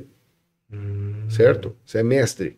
Então o mestre aqui no Brasil, ele pode fazer exame para faixa colorida. Certo? Ah, entendi. Lá na Coreia, não, ele faz exame de faixa. Não quer dizer que ele faz exame só da faixa colorida, mas ele tem um curso de avaliador lá. É um outro mundo um pouco diferente do nosso aqui. Lá já tá bem desenvolvido o É, negócio, é né? assim, faz parte da vida deles. Lá tem faculdade de taekwondo, Entendi. certo? Porque aqui a gente está tentando criar a faculdade de arte marcial, lá eles já têm a faculdade de taekwondo. Uhum. Específica já, né? específica de taekwondo. E não é fraca, não. Bom, aí você fez lá quarto, quinto e sexto dan, você é mestre. No sétimo dan, você muda de classificação. Aí você vai para grão maestria. Que é essa é a próxima que você vai pegar. Daqui a um tempo. Eu sou, eu sou quinto dan, já era para ter feito o exame de sexto dan uns dois anos atrás. E aí, a hora que eu pegar o sexto Dan, aí começa a nova carência. Tem um período de carência. Ah, é, você explicou também. Ele tava explicando aquela hora, acho que você tava lá fora. Aí eu, eu pegando Tem o um sexto, inter- vai demorar. É, é, um- Interstício, que você chama? É, é. Você pega, eu acho que a preta. Do primeiro Dan pro segundo do Dan é um ano. Tem que esperar um ano. Um ano. Uhum. O Aí- segundo, esse é mínimo. Entendi. É Período- tipo um período de experiência. É, É. A não ser, tem, a, tem os a não ser. Uhum. Você foi atleta olímpico. Você levou o nome do Brasil para a Olimpíada. Então você é uma personalidade. Você pode utilizar isso para pular um- uma Ah, tá. quando Entendi. você quiser. Uma só, só vantagem, pode sim. fazer isso. Só pode fazer uma vez. Uma vez. É uma carta, É, então, um, né? ca- um coringa. Entendi. Ah, não, então Coringa. espera. Espera, chegar espera, chegar no último, pô. É, espera. o duro é como que você vai estar a hora que chegar lá, É, né? esse é o problema. Então, Ah, entendi. E, e aí, é, do primeiro para o segundo é um, um ano, do segundo para o terceiro, dois anos, do terceiro para o quarto, três anos. Tem que esperar. Vai indo. Então, como eu estou no quinto dan, vou para o sexto, eu tenho que, do Pega sexto para o sétimo dan, tem que esperar seis anos. Hum, Então, nossa. se eu tiver dinheiro o ano que vem. Que É caro pra passar de, de- Você fala assim, tem que pagar pra, pra passar? Sabe É. quanto? Eu não. É 7 mil reais o meu exame. Sete mil? É, Eu acho que é para restringir, pra não, pra- não é qualquer um que pode fazer exame. Pra fazer o quê? Do, do quinto pro sexto? Isso. Nossa, velho. E isso na. E vai subir no preço também? Vai. Do sexto pro sétimo vai ser outro valor. Sim, sim, sim. Que isso? E Isso na classificação nacional, Ai, certo? E tem a internacional, que, Caramba. seria o Kukiwon. Kukiwon é um tipo de um quartel-general que organiza toda a parte é, burocrática mundial do, de estilo. Então, nós temos a WT, que antigamente era chamada de WTF, agora mudou para WT, ela era dentro do Kukiwon, aí foi separado. Então, a WT cuida só da parte competitiva, só de luta. Só mexe com luta. Regras de luta, coisa assim, de competição. E a, o Kukion, ele organiza essa questão é, mais marcial, certo? Hum, De estilo. Então, se você tem uma certificação do Kukion, é, qualquer lugar do mundo que você vai, você vai apresentar a sua certificação é uma certificação internacional, né? internacional, que é válida. Se vamos supor, com a minha certificação nacional, se eu quiser ir para a Argentina dar aula, eu sou faixa branca. nossa. Com a certificação do Kukion, eu vou para lá, aí eu vou pagar as taxas daquela entidade lá argentina, ou da Rússia, da Alemanha, de onde eu quiser ir, e aí eu sou cadastrado, federado naquele país. Segundo a sua classificação mundial. Isso. Entendi. Então, mas não é qualquer um que tem. Ah, é mais difícil de conseguir. Você falou que aqui, Tem que fazer uma prova fora do país, será? aqui o mais É próximo. assim, ó. Quando você, vamos supor, você vai ser aluno meu, você está treinando, Tô. aí você vai fazer exame de faixa preta. Tá. Ah, mestre, posso pedir meu Kukion junto? Pode. Você Entendi. paga o teu exame de faixa preta mais a certificação do Kukion, Ah, entendi. certo? Entendi. Tá. Aí vem o teu certificação do Kukion e de preta. Beleza, Beleza. certo? Você não precisa pedir o Kukion. Só se você Só que aí eu sou reconhecido só, Só em que você só território vai pedir nacional. o Kukion para aqueles, as, as, as federações que têm vínculo com o Kukion. Não é qualquer um que tem vínculo com o Kukion. Ah, entendi. É como se fosse uma convenção entre os Federa- países. é, federação. Ela tem que estar cadastrada dentro do Kukion, Uhum. certo? Por exemplo, eu resolvo montar uma federação. Eu monto uma federação, ponho um estatuto lá, CNPJ, tudo, pago as taxas, acabou. Faço todos os registros dos meus alunos pela federação, mas não quer dizer que eu tenho vínculo com a com o Kukion. Então eu formo um faixa preta, ele vai ser formado na minha entidade, Entendi. mas a minha entidade é reconhecida por quem? Uhum. E às vezes ninguém. Às né? vezes ninguém. Às vezes ninguém. Às vezes ninguém, certo? Então tem que, tem que olhar isso daí. Ah, no caso do, do exame do Kukion, é, eles vieram para o Brasil para. Porque assim, quando chegou o Kukion no Brasil, quando che- desculpa, quando chegou o Taekwondo no Brasil, ele não chegou no estilo que a gente trabalha hoje. Ele chegou como ITF, que é outro estilo. Depois que foi mudado, entendeu?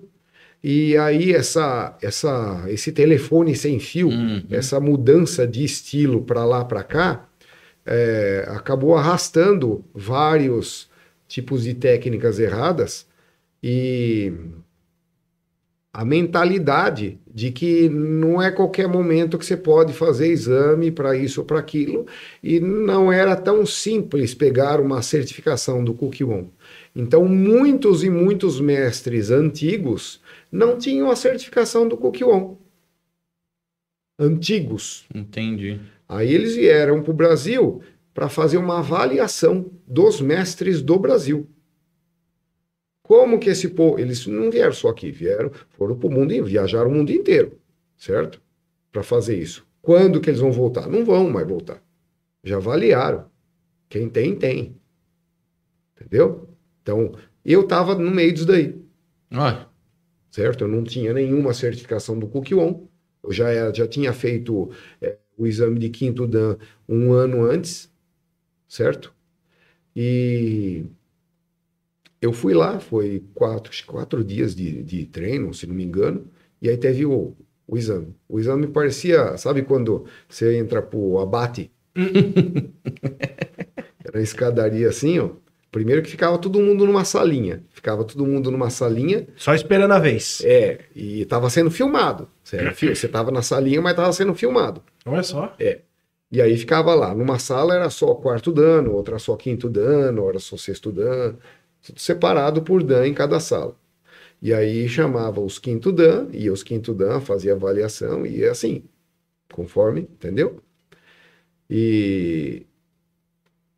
Então, foi complicado. Porque assim, eu estava tranquilo dentro de mim, mas dava para sentir assim uma tensão muito grande.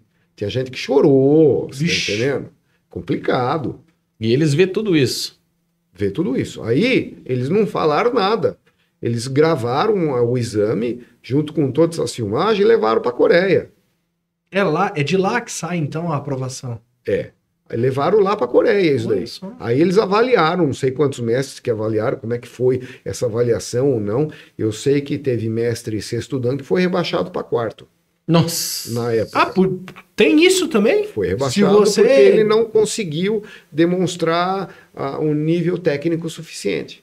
Se você tá lá quinto dan, dá uma caradinha lá, dá um. Então, no Brasil ele era o sexto, entendi. mas na, na avaliação internacional ele era quarto. Entendi, entendi. Ele tava pleiteando o sexto. É, Mas aí ele, que nem eu, ele eu ganhou o tinha, quarto. eu não tinha nada. E você tava pleiteando o quinto. O quinto, porque o meu exame nacional era de quinto, Entendi. Certo? E aí, assim, vamos supor que você tem o teu primeiro Dan nacional. Você não quer fazer o exame do Cook One. Uhum. Aí passa lá um ano, dois anos. Eu vou fazer exame de segundo Dan, mestre. Pode fazer? Pode. Já deu o teu tempo. Aí você faz exame de segundo Dan, mas não, não, não quer pegar o Cook On também, porque você acha que era um, um gasto desnecessário agora, não ia precisar. De repente, você namora uma boliviana, certo?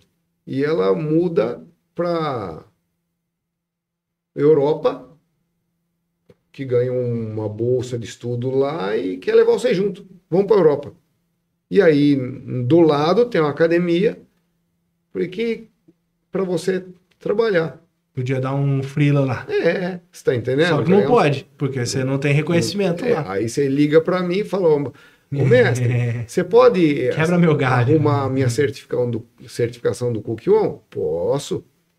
Só que vai vir como primeiro dan. Hum, Porque a primeira você tá nunca falando. teve.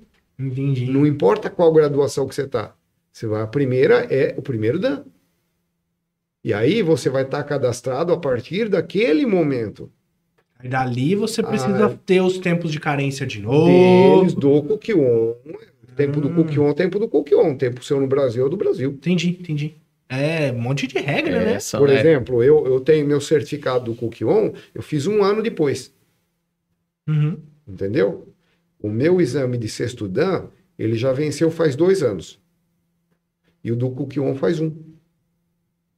Então agora quando eu pedir, eu posso pedir para os dois juntos, vai ficar na mesma, no mesmo período. Mas já passou o período dos dois, entendeu? Então ele acompanha o tempo assim. Entendi. E você falou que aqui na região é. Acho que o mais graduado que tem certificação do Kukion seria eu.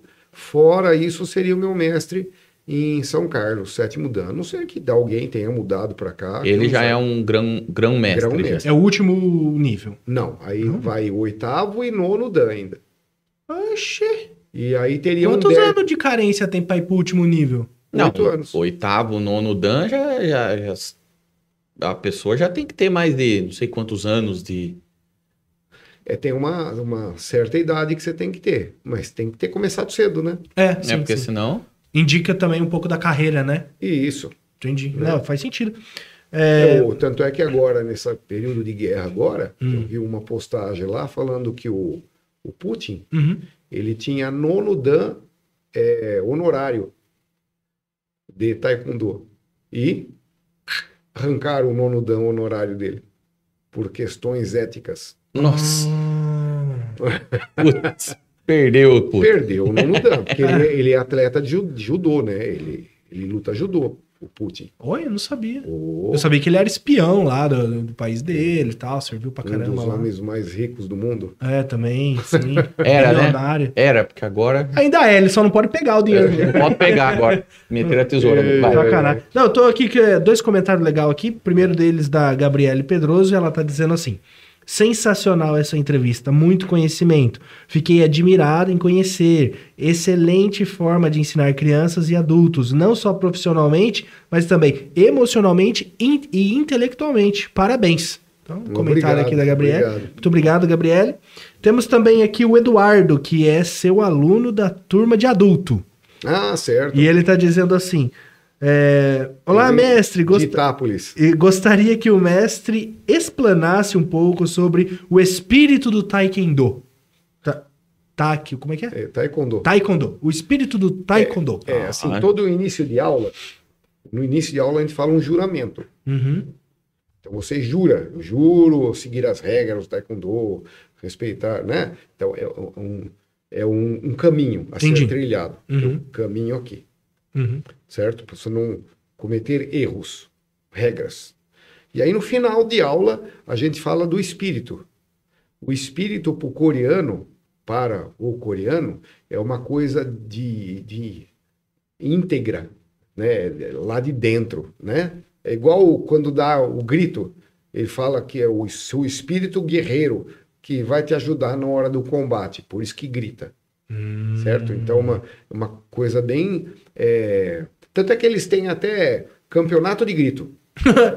Verdade? É, então, tem é uma visão assim, é, espiritualista também. Entendi, né? entendi. Ah, o espírito do taekwondo é a busca do do. Do é o caminho, Uhum. certo? Então você busca ser mais íntegro, certo?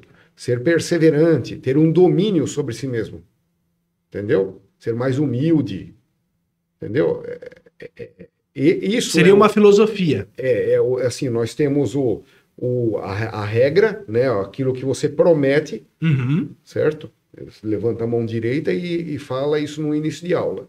Eu prometo. E todo mundo acompanha junto. E aí o espírito é aquilo que rege ah, a evolução sua dentro da arte marcial. Não quer dizer que você é 100% íntegro, mas você busca a cada dia ser mais íntegro.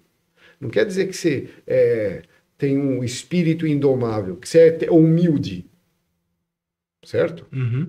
Você busca ser cada vez mais humilde, Entendi. entendeu? Então, isso seria o espírito taekwondo, que seria a busca do guerreiro. Seria a sua, a sua vontade interior de pertencer e seguir aquele caminho. É o caminho do guerreiro. Hum. Entendi. Todo artista marcial, ele, ele tem um caminho a, a ser seguido dentro da filosofia dele. É, isso daí seria uma da diretriz nossa de evolução de vida. Uhum. certo? E o meu, meu objetivo, Entendi. certo?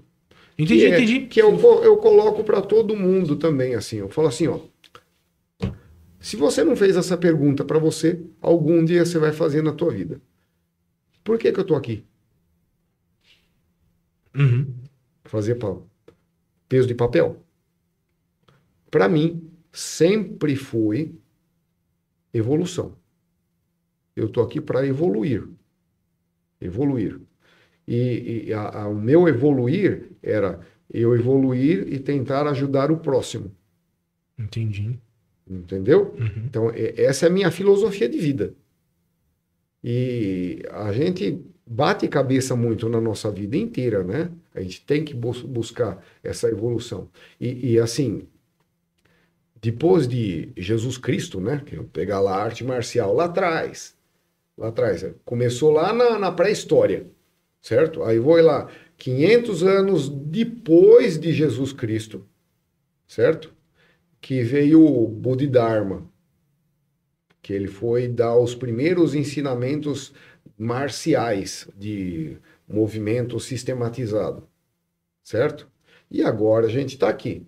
Então, Jesus Cristo ensinou a, a perdoar, que ninguém sabia perdoar, porque antes dele era a época de Hammurabi, né? Olho por olho, dente por Uhum. dente. Então, é, o treinamento marcial, você dava um soco no cara, quebrava a costela, podia morrer Uhum. né? Perfurava o pulmão, não tinha a medicina que a gente tem hoje. Então, o comprimento marcial, aquela eh, aquele o, reclinar, né? O agradecer a presença do outro, ele faz parte da arte marcial de lá de trás. Pelo respeito que do outro de dar a vida dele para a sua evolução. Porque houve derramamento de sangue na evolução né? Em tudo, né? Uhum. Para descobrir a acupuntura, como é que faziam? Pegaram os escravos lá, enfiavam uma agulha. Bom, aqui, Hum, Aqui curou, aqui matou. aqui não levanta a perna. Esse daqui puxou o risinho de lado, assim, ó, daqui, e vai, morreu o cara. Fez no mapa, fez no. Entendi. Não fez o quê? Tinha ressonância? Não tinha. Não tinha, era teste. Tá entendendo?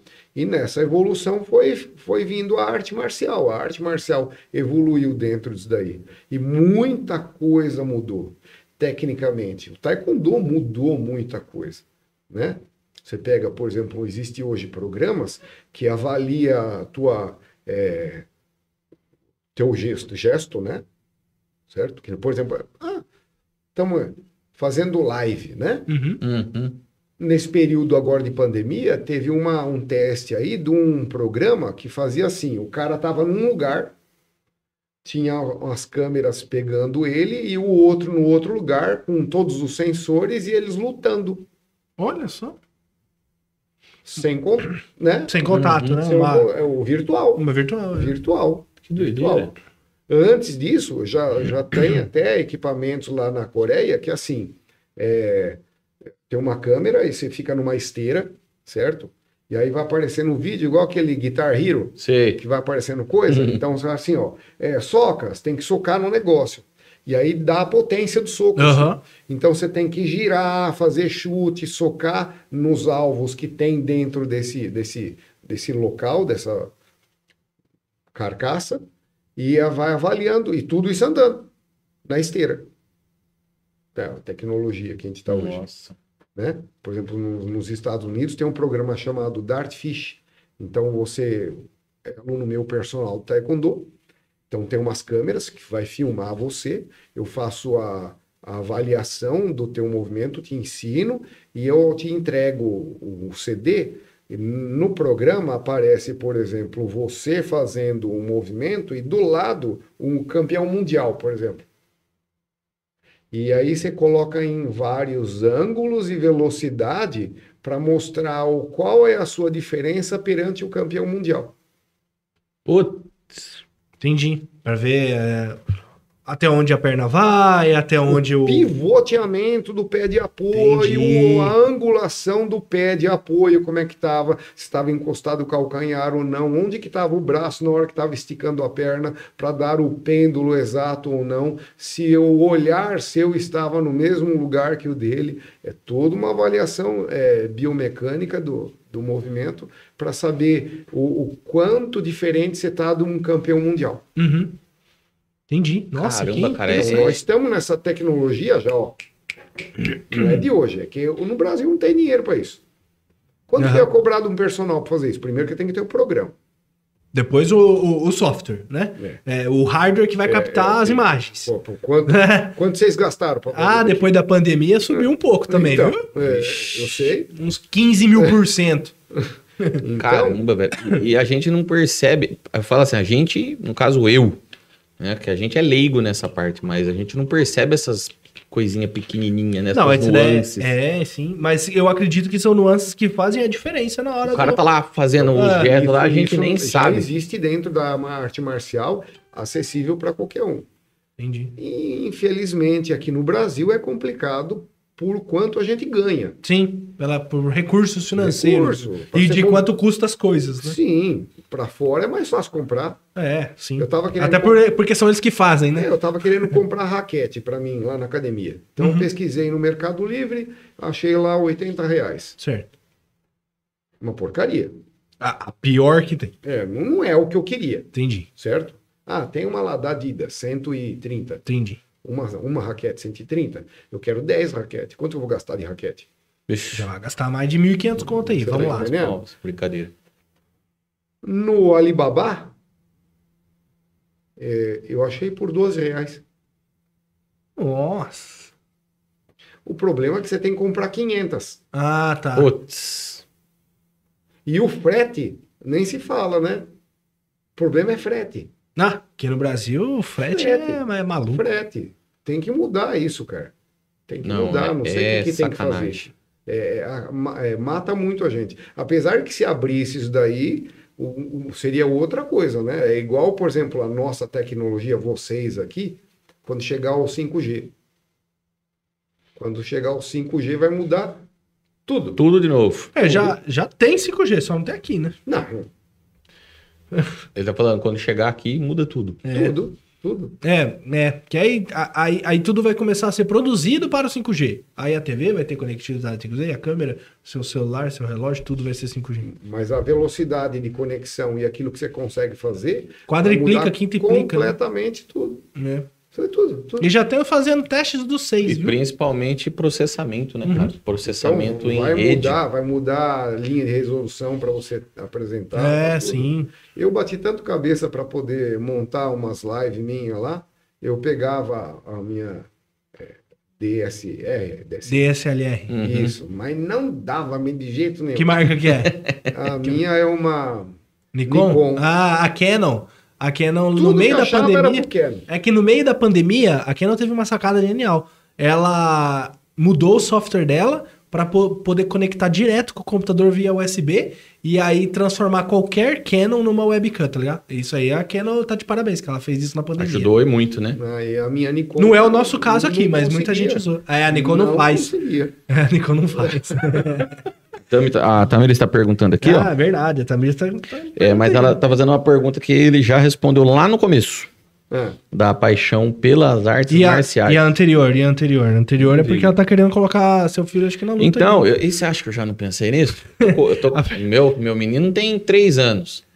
pergunta. Só que se ele Menino. chegar lá. Menino. Menino. Só Então, que se, aí se é aquele ele chegar negócio lá. do doce lá, ele tem que chegar lá e ele tem gostar do negócio, porque o que que acontece? Em, muitas vezes o menino ele não tem a atenção suficiente para estar É esse o aprendendo. problema que eu acho. Então você tem que ir periodicamente, é levar. Ah, vamos lá ver. Se Uhum. você chegar lá e falar pra ele, chuta aqui, ah, ele vai passar uma hora chutando o que você mandar lá. Que ele gosta da. da- Mas da- não tem o aprendizado. Aí é que tá. Só Vira que eu acho que ele, eu só. acho que ele não consegue Focar. focar. Normal, Ele é agitado, ele vai pular, ele vai correr, ele vai. normal. É os nossos TDAH ele vai fazer trupela dentro. Ô, ô, ô, mestre, fala. Mas eu já fa- pensei nisso. Fala pra mim, qual que é a diferença do taekwondo, karatê, outra, outras artes marciais? Quais são as diferenças entre elas, e principalmente do taekwondo, que é aquilo... Bom, o, o taekwondo, ele trabalha mais movimento de perna, não que não trabalha braço. Aí, o, como é uma arte marcial olímpica, então ele tem um foco em um, no alto desempenho. Então, é você ser mais rápido, mais ágil, certo? Entendi. mais veloz. Então você, a- você tem que buscar a menor linha de execução. Então você pega entre o ponto X e o ponto Y, qual que é a menor distância? É essa daqui que eu vou fazer. Então você pegar, por exemplo, o karatê, o objetivo dele é quebrar. Então o chute do karatê ele é aberto. Hum, Ele é, abre é o pra ter força. estar potência. Potência. Entendi. Só que ele não tem velocidade. Hum, Entendeu? Então o chute Caramba. do taekwondo acerta primeiro. nossa. Com menos potência. Sim. Não quer dizer. Não quer dizer que não dói. né? Então, mas É, é assim, dependendo. ó, é- assim, ó, tudo, eu aprendi uma coisa na minha vida dentro da educação física, né? Como treinador de diversas coisas. Não existe nada que é errado. Uhum, Existe o adequado.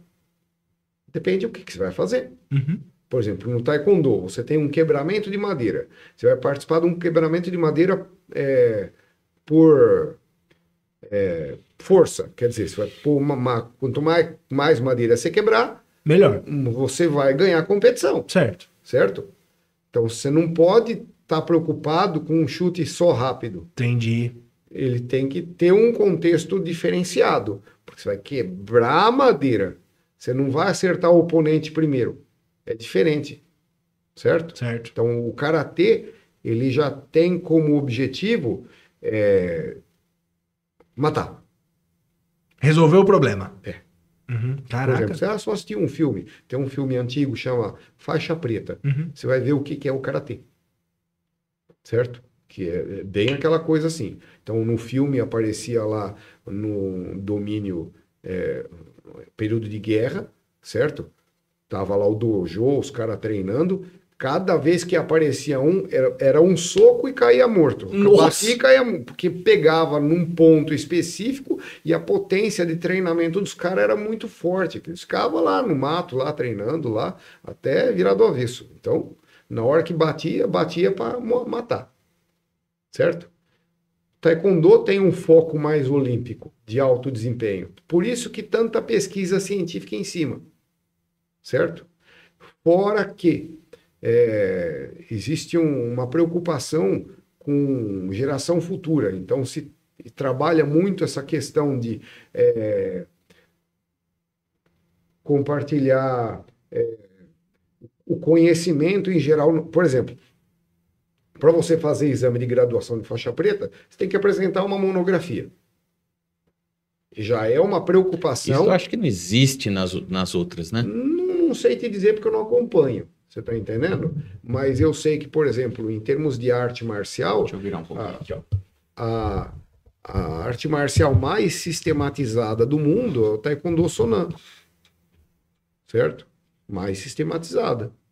Tem mais recurso é, técnico assim e científico. Agora está mudando um pouco. O jiu-jitsu está começando a, a dar umas mordidas maior por causa da mídia, né? Aham. Sim. Não, estão vendo que estão ficando para trás assim na, na questão de conteúdo teórico, técnico e vai indo atrás. E o, o Hapkido, o Hapkido que eu trabalho também, ele é mais voltado para a defesa pessoal. Então, quando veio para o Brasil, Mas ele tá junto ali com o Taekwondo também ou, é outra coisa? é uma arte marcial coreana também, só que com um Ah. foco diferenciado. Então, por exemplo, o chute do Hapkido. Hapkido é igual ao do karatê. Ah, é pra, ele- Pra- é, pra neutralizar a ameaça. É, por exemplo, Chuck Norris, Uhum. ele trabalha com Tank Sudo. Caraca, tanque sudô? Tang Sudo é um karatê coreano, que é a mesma arte marcial do Cobra Kai. Hum, Não é karatê, Cobra Kai. Você fa- tá falando agora do seriado? Seriado. Ou você tá falando da- do dojo do Cobra Kai agora? É. Como é? Aqueles caras lá que é socar primeiro, Como é que chama? pensar depois. É uma filosofia meio que os caras é cinema, né, Os cara? caras é meio doido. Ninguém vai vender arte marcial numa, numa história daquela lá. Eu, não, eu ia perder todos os alunos, meu. Ó, posso falar? É da hora, viu? como é que é o nome? É, é Tang Sudo. Tanksudo. Então, o Taekwondo que eu trabalho, ele trabalha com cinco vertentes, certo? Tem, tem cinco módulos diferentes. Tem o Hapkido, tem o Tang Sudo, tem o Light Dragon, que é arte marcial só para criança pequena, tem o é, é, a Sanko Contato, que é igual um Muay Thai, kickbox, e tem o Close Combat, que é tipo um Krav Maga. Hum, é tipo, ah, desvia daqui, desvia dali, enfia. É, é arte de guerrilha. Entendi. De guerrilha. Aí Caramba. você tem o, o- o- o tipo de guerrilha que você vai. É exército ou é polícia? Entendi. Porque, por exemplo, o exército chega para. Vai aniquilar logo, né? Não vai fazer defesa. Aham. Vai acabar com a graça. Certo? E a polícia chega para. Neutralizar, mas sem, Sem, sem matar, né? sem matar. Então, e, e pegar uma defesa de banco, e, né? Ou defesa pessoal. Uhum. Então, isso daí é o close combat. Pergunta, você já precisou usar a defesa pessoal em algum momento? Felizmente não, e espero que nunca precise. Uhum. É isso é, é aquela história, né? Aquele, né? é, o- é aquilo que você treina a vida inteira pra nu- nunca precisar usar. É arte. Você não vai aprender a pintar um quadro porque você vai vender o teu quadro. Você pinta pelo prazer de pintar. Eu treino arte marcial pelo prazer que eu tenho dentro da arte marcial. Eu dou aula pelo prazer de dar aula, não pensando que aquele meu aluno vai ser um atleta olímpico ou não. Uhum. Apesar que minha sobrinha ganhou o brasileiro ano passado, Olha, parabéns. Nossa, Como é. ela chama? Fabiola. Parabéns, Fabiola. Quantos anos tem? Tá com 34. Caramba. Ela ganhou o campeonato? É, Brasileiro, O pô. brasileiro agora. Certo? O ano passado. E, e- e outra pergunta. Acontece de muita gente procurar você, tipo assim, aquele jovenzinho que levou um soquinho na escola. Falou assim, eu quero dar uma revidada. Tem, O que, que acontece quando você pega a gente assim? Então, você tem que é, direcionar, né? Esse tipo de coisa. Então, é, é assim, ó, você retribuir a agressão não vai levar a nada. Ah, mais agressão. mais mínimo. agressão. Então, eu sempre falo para eles assim: olha, é o seguinte, tem um menino que está judiando de você. Existe alguém responsável na escola. Você vai chegar nessa pessoa mais responsável e falar assim: olha, o professora, ou no caso o Bedel, ou sei, a diretora, não sei quem. Ó, fulano tá batendo de mim, e me empurrando, tirando sarro, e eu não gosto, não quero isso. E eu treino arte marcial e o meu mestre falou que eu não posso me envolver em confusão, porque senão vai ser ruim para Pa- mim. para Que o eu- bem do é, menino. Eu não Vai ser devo ruim pra matá-lo. mim. Só que o meu mestre me avisou para que eu encontre as pessoas que organizam, né, para avisar, porque eu não vou ficar apanhando a tua. Você falou uma vez. O que, que vai fazer? Vai chamar o moleque lá, falou, ó, não pode. Vai chamar o pai do moleque, falou, ó, não pode acontecer isso, isso, isso, aquilo. Aí acontece de novo do moleque mexer. Você vai lá e chama de novo, fala, ó, Ó, não, continuou? sei que, Certo. você tá entendendo? Aí, de novo, bate pra acabar. Pá, pum. Já usando a técnica do, do close Você não combate. vai Já matar pra o moleque. logo uma Você não vai matar o moleque. Mas você vai- Você vai fazer com que o cara entenda Que não é pra... você não, não gostou daquilo. Não quero mais aquilo. Mas o que eu deixo bem claro. Faz sentido, pô. O que eu deixo bem claro, você não é para ter que saco de pancada. Não tem, ninguém tem que ser saco de pancada de ninguém. Né? E nem motivo de chacota. Apesar que eu ando, acho que esse mundo nosso é muito mimimi. É, tem essa também. de coisa, Muito. né? É, Muito, ai, muito. tudo, tudo dói. Muito, muito. Que nem eu, eu chego pro meu filho, "Pô, você parece um burro, cara. ah, pai, mas você falou que eu não sou burro. Eu falei assim, não, mas você se faz na posição de burro. Eu sei que você não é burro, mas você faz tudo para poder ser chamado de burro. Pra é parecer um. faz? vai ser, vai ser conotado como burro, mas você nunca vai ser burro. Você é muito inteligente. Mas a ação que você está fazendo não, con- não é condizente com aquilo que você é. Entendi. Uhum, Você é. está entendendo? E aí, é, eu falo para esse aluno: imagina a situação. A professora está entrando na sala e você dando um soco na boca do estômago do, do, do, do menino. Quem que está errado? Quem deu o soco? Você está errado. Não importa o que ele fez. Sim. Ele pode ter chutado três vezes. Você se levantou e deu soco. Ela pegou na hora que você estava dando soco. Só que aí o que acontece? O que aconteceu antes de tudo isso? Você reclamou dessa pessoa? Sim. Uma vez? Duas vezes? Porque daí a professora sabe que aquele menino que você deu soco, ele já mexia com você. Já tem um, E aí a histórico ali. professora já vai chegar e falar assim: opa, o que está acontecendo aqui? Hum, estourou, estourou. Ué, ele situação- me chutou e eu bati nele. Você pode até tomar uma advertência, não quero dizer que não, você não vai tomar advertência, mas eu acredito que morre ali, mesmo porque a escola ela teria que tomar uma atitude de expulsar o aluno, fazer alguma coisa Repreender, né? assim. Com porque certeza. É complicado. O duro que chama os pais, né? Aí os pais ainda vão lá, não, Não. tadinho. Tem pai que dá razão pro filho. É. O filho tá lá Se cometendo meu filho aprontar atrocidade. alguma coisa na escola, ele vai apanhar de mim de novo. Já falo pra ele. Já Já, vai- teve já- professor que escondeu coisa que meu filho fez, que eu fiquei sabendo depois, e depois ele tomou. Porque É o professor diferença, sabia né? que ele ia apanhar. Então o entendeu? professor tentou dar uma aliviada. É, é- é bem assim, ó. Ele é filho de um mestre. Ele tem que ser condizente com a postura de que, do que é. Ele não pode abusar, porque vão falar, ah, o filho do mestre. Entendi. Uhum. Vão, já vão falar que ele é encrenqueiro, porque é filho de alguém que trabalha com arte marcial. Nada a ver, eu nunca arranjei encrenca na minha vida. Você tá entendendo? Entendi. Nunca briguei. Ele treina também? Ele treina. O, o Uri tá falando assim: Ah, eu, eu, eu, eu fui levado ao Taekwondo porque queria bater nos outros, mas ainda continuo apanhando. Isso daí é a questão. Tamo junto. É assim, ó, estar no lugar errado, certo? Sim, concordo. Qual que é a melhor defesa? Fugir, pô. Ô, gente. o cara chega com uma arma e vai querer lutar? É assim, ó, é, eu sou um Sahaja Yoga. Na Que que é isso? Peraí. Sa- Sahaja Yoga, É. para mim é uma religião, certo? Para alguns é só uma maneira de meditar, Entendi. uma, Hum. Uma vou- filosofia. uma filo- Sahaj Yoga. Sahaja Yoga. Sahaja significa espontâneo. Yoga é união, certo? Então, união espontânea. Com quê? Com um ser universal. Uhum. certo? Com Deus.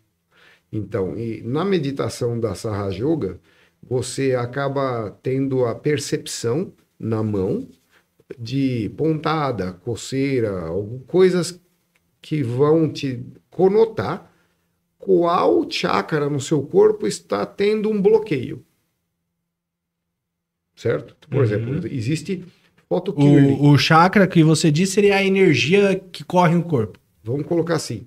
Você já ouviu falar É que eu tô com base no Naruto, tá? É, é, não, mas é, eles têm que ter história para poder contar, né? Sim, sim. Então, Hum. muita coisa que você vai ver e tem da onde arrancar isso. Uhum. Não quer dizer Não, eu imagino, pô. Sim, Imagino. né? Os caras não inventaram aquilo do Não, nada, não, de alegre, Não, né? eles leram em alguma coisa. Uhum. Aí, assim, ah, você já ouviu falar de foto Kirli? Foto Kirley. Foto Kirli. É Não. uma foto, você consegue tirar, fotografar a aura da pessoa. Aí nessa foto, você consegue avaliar alguns pontos que podem estar escuros. Então, por exemplo, uma pessoa que tem um problema no meridiano coronário vai ter mancha escura no meridiano do coração. Ah, é? Então é uma comprovação de existência dos chakras e dá para ver o movimento é, desse na, na foto no sentido horário desse chakra. Chakra significa roda. Hum. E não, então nós sabemos por cientificamente que existem sete chakras principais, certo? E nós temos três canais de energia. Que nós temos o canal esquerdo, que ele é lunar, o canal direito, que é solar, e o canal central, que é o equilíbrio. Então você não pode estar envolvido nem no passado e nem no futuro. A mulher é mais passado, o homem é mais futuro. O homem fala: Ah, vamos comprar aquele carro. A mulher fala: Calma aí, será que tem dinheiro? Não pagou nem o primeiro? Vamos lá, vamos com calma. Apesar que a gente está vivendo num mundo que ele é o inverso. A mulher faz o papel do homem, o homem faz o papel da mulher. Isso é o desequilíbrio. Certo? A gente está vivendo muitos desequilíbrios. Uhum. Certo? A gente está vivendo um mundo diferente. E como é que a gente faz essa, essa foto Kirley? A- não sei como que é, eu sei que existe, eu não sei o, que tipo de máquina que faz isso. Hum. Ah, entendi. que é, um- é uma foto, certo? Existe isso, de, de captar essa, essa, essa energia, Olha que legal isso, né? certo? E, e com essas comprovações científicas, existe aí como provar essa questão dos, dos chakras. E a- o treinamento avançado dentro da Sahaja Yoga, você consegue saber se quando você chega perto de alguém, se aquela pessoa está com algum problema ou não. E se aquele ambiente é um ambiente bom para você estar ou não. Se aquele livro que você vai ler, ele é um livro bom ou não. Ah, é? Isso não é todo mundo, são algumas pessoas que conseguem desenvolver esse, esse senso, Essa sensibilidade. sensibilidade, certo? E, e aí você tem dentro da, da Sahaja Yoga essa noção do, do que é o certo e errado também, mais clara, certo? E a gente busca sempre nunca estar nem do lado direito e nem do lado esquerdo. Você manter o centro O equilíbrio. o Ah, equilíbrio para você evoluir a sua energia, certo? A sua Bacana. Kundalini, que se chama, né?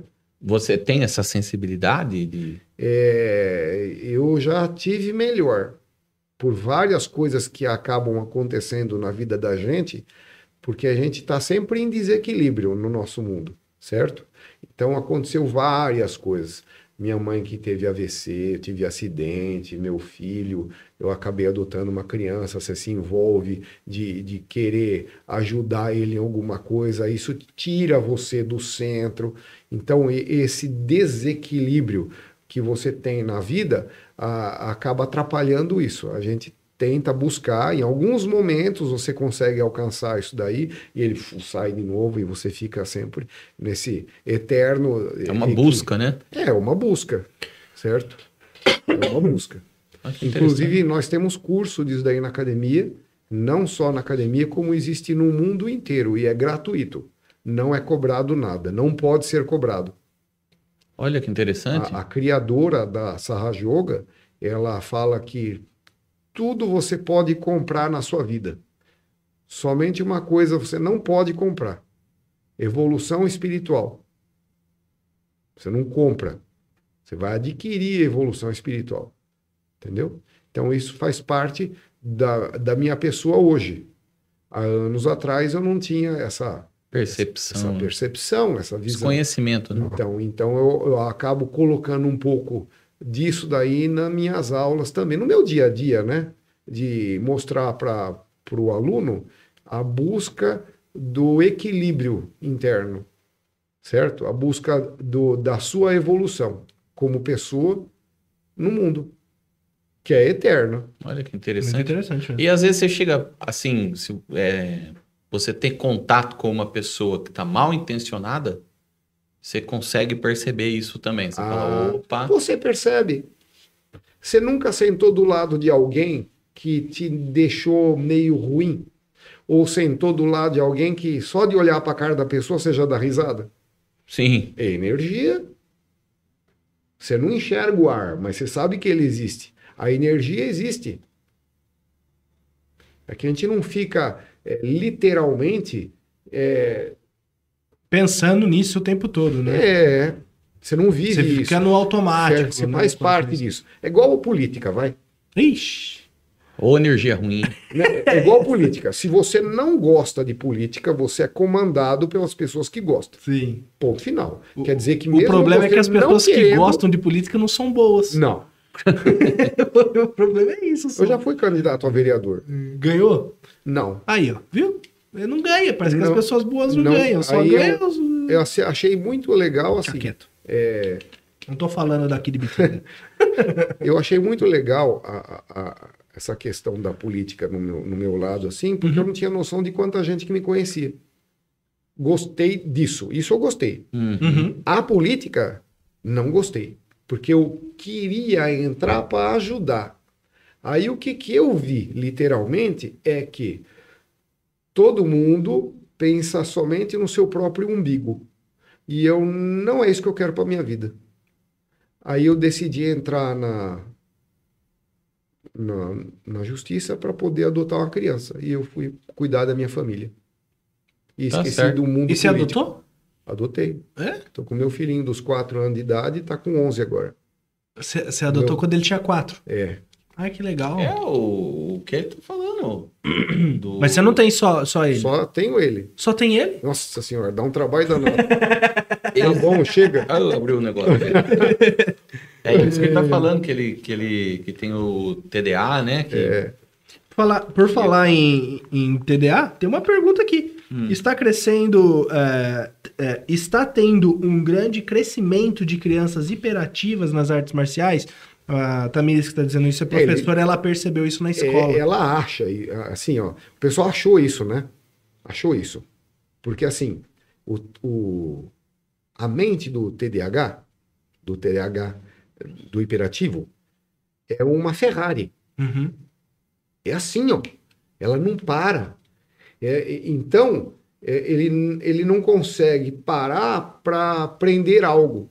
E a, a arte marcial é, ajuda na parte disciplinar.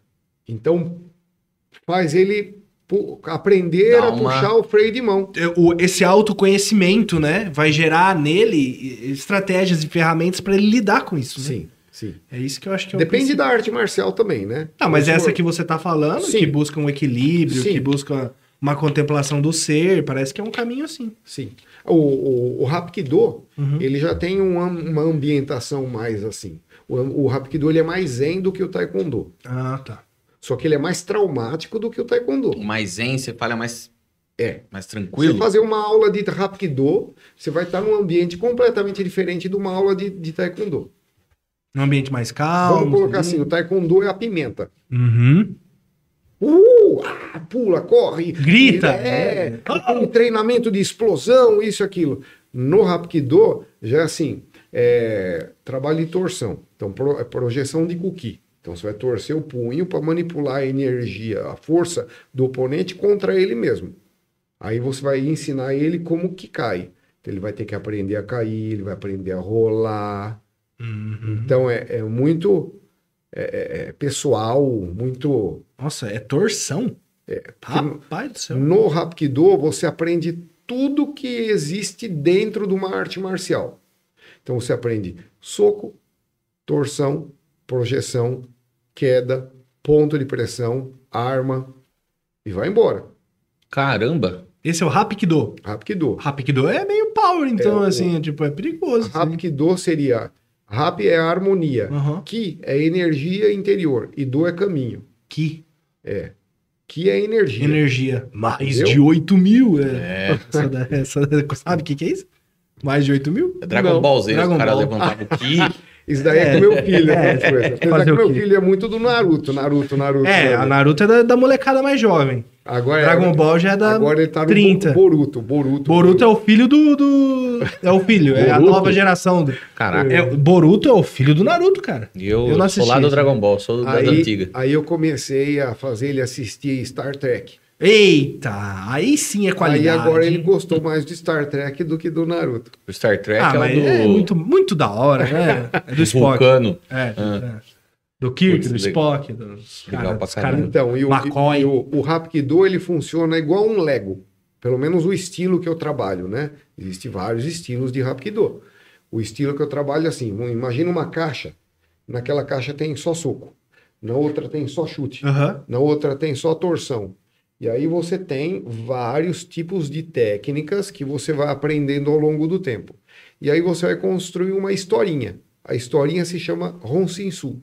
Ronsinsu que significa defesa pessoal. O cara tá vindo num soco no seu tronco. Você vai fazer uma esquiva, defender com o braço, movimento circular descendente, trazendo ele Pô, isso tem muito em filme, né? Os caras ficam tudo treinando assim na frente de um, de um pedaço de madeira, assim, tá ligado? É tipo isso aí, então. a, a- Aí o cara envolve tá contando a historinha ali na mente Vamos dele. colocar da seguinte maneira: envolve o conhecimento de todas as artes marciais. Uhum.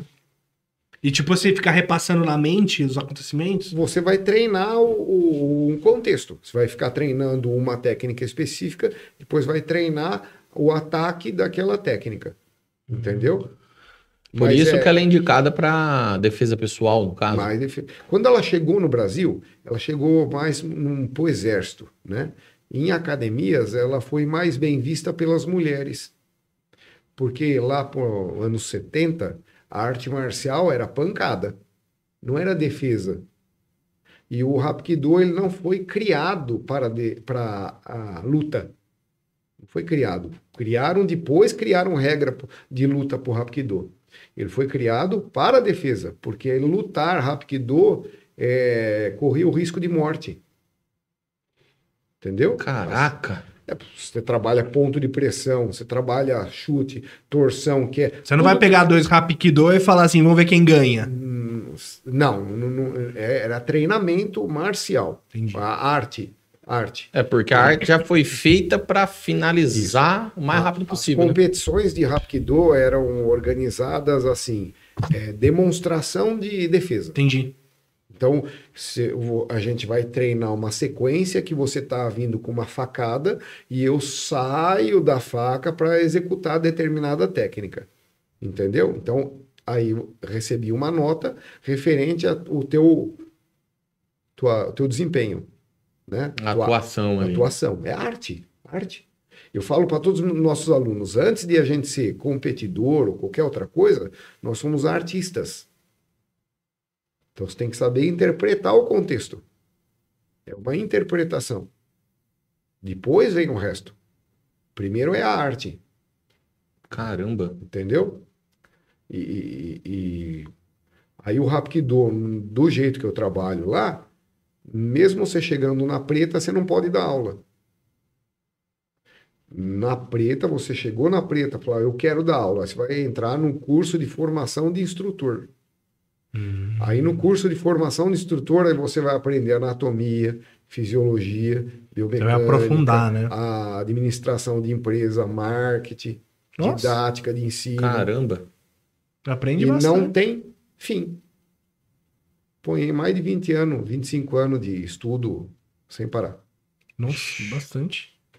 Então, não é Caramba. o tipo de arte marcial para quem quer ir lá para bater e socar. Uhum, Por isso tem pouco aluno. entendi.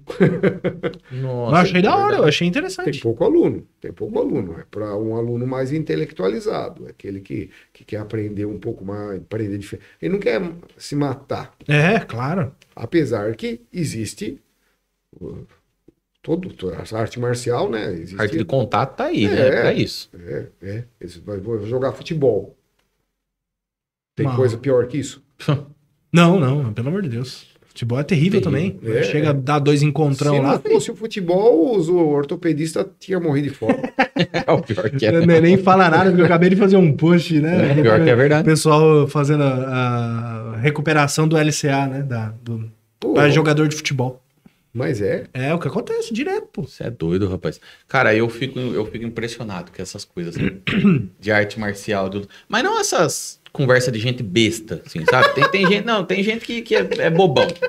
Eu gosto de conversar com gente que tem Seria conteúdo, conversa de cara. gente besta. Ah, é esses caras que eles não veem arte como, como uma arte. Entendi. Ele quer é, cara porradeiro, ele quer trocar É, vem- é. mim, porque Eu eu nem, eu, ó, eu nem acompanho luta de MMA, K1, K2. Não, não acompanho nada disso. Nada. Eu, eu já assisti bastante. Hoje em dia, não... Ah, eu, Porque não me atrai eu isso. também não, não gosto. Não me ver. atrai. Mas não gosto de ver porque eu Tem sou muita sensível. gente da minha área que vive fissurado nisso. Não me atrai isso. Eu acho feio o cara apanhando lá, sangue, nariz. Eu, eu falo, meu Deus, cara, coisa. É dois seres Eu Nem, falo, humanos. mas- nem é o público que eu queria lá, entendeu? Não é o público que eu busco. Eu porque- teria muito mais prazer de dar aula para um pai e o filho treinando para ter uma coisa mais do, sabe, de, Sim. de estar junto e de treinar, a evolução, sabe? O pai e o filho chegou na faixa preta. Uhum. Pô, é uma história aí, cara. Pro resto da vida. Com certeza. Com certeza. Não, Sem dúvida. Não tem. é, assim, ó, um chavão que eu uso na, na academia é assim: é, quando eu convido alguém, ó, venha fazer parte da nossa família. Porque é. Eu já tive um monte de gente que casou lá. Olha só. Eu já Tá fui ali padrinho de tá. casamento, já. Uns não deram certo, outros deram. Uhum. né? E, assim, é muita história. Você tá entendendo? Muita história. Não tem como. E eu sinto um orgulho danado de todos que passaram ali. Ou, se tiver algum faixa preta meu assistindo depois, vai ser disponibilizado, né? Vai, vai. Então, vai assistir. E, e eles sabem que eu tenho orgulho deles, de todos eles. Eu tenho um faixa preta que mora fora de Bitinga, que quando vem para Ibitinga, vai lá falar oi para mim. E a- às vezes me dá até lágrima no olho, porque faz parte de mim.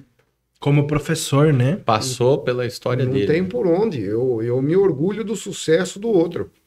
Eu sei que eu fiz parte da construção. Para mim, isso é arte marcial. Uhum. Entendeu? E eu, eu gosto disso. Isso que eu, que eu gosto, dessa construção do sujeito, de fazer com que ele tenha sucesso na vida. Isso não tem preço. Entendi. É uma visão totalmente diferenciada É. do que é uma arte marcial. Existe artes marciais de, outras, de outros locais? Porque, tipo assim, você fala assim, artes marciais. Eu tô pensando sempre assim, né? É, Coreia, China, Japão, né? Tipo, Estados Unidos, Tem. Canadá, eles têm arte Ixi, deles? Ter arte marcial que você nem imagina. Até mesmo brasileira. Tem arte marcial que é só nossa. É? Certo? Eu posso meu criar uma. O, o Hapkido nosso, meu da academia, o estilo de Hapkido que eu treino é brasileiro. Hum, Você adaptou ele para nossa não, é realidade. assim, ó, o criador do estilo Asanko é o mestre Noshang, Eita. certo? da Coreia. Não. Não, Ele é Japão. brasileiro. Ah, brasileiro. Ele era treinador das Forças Especiais do Exército Brasileiro.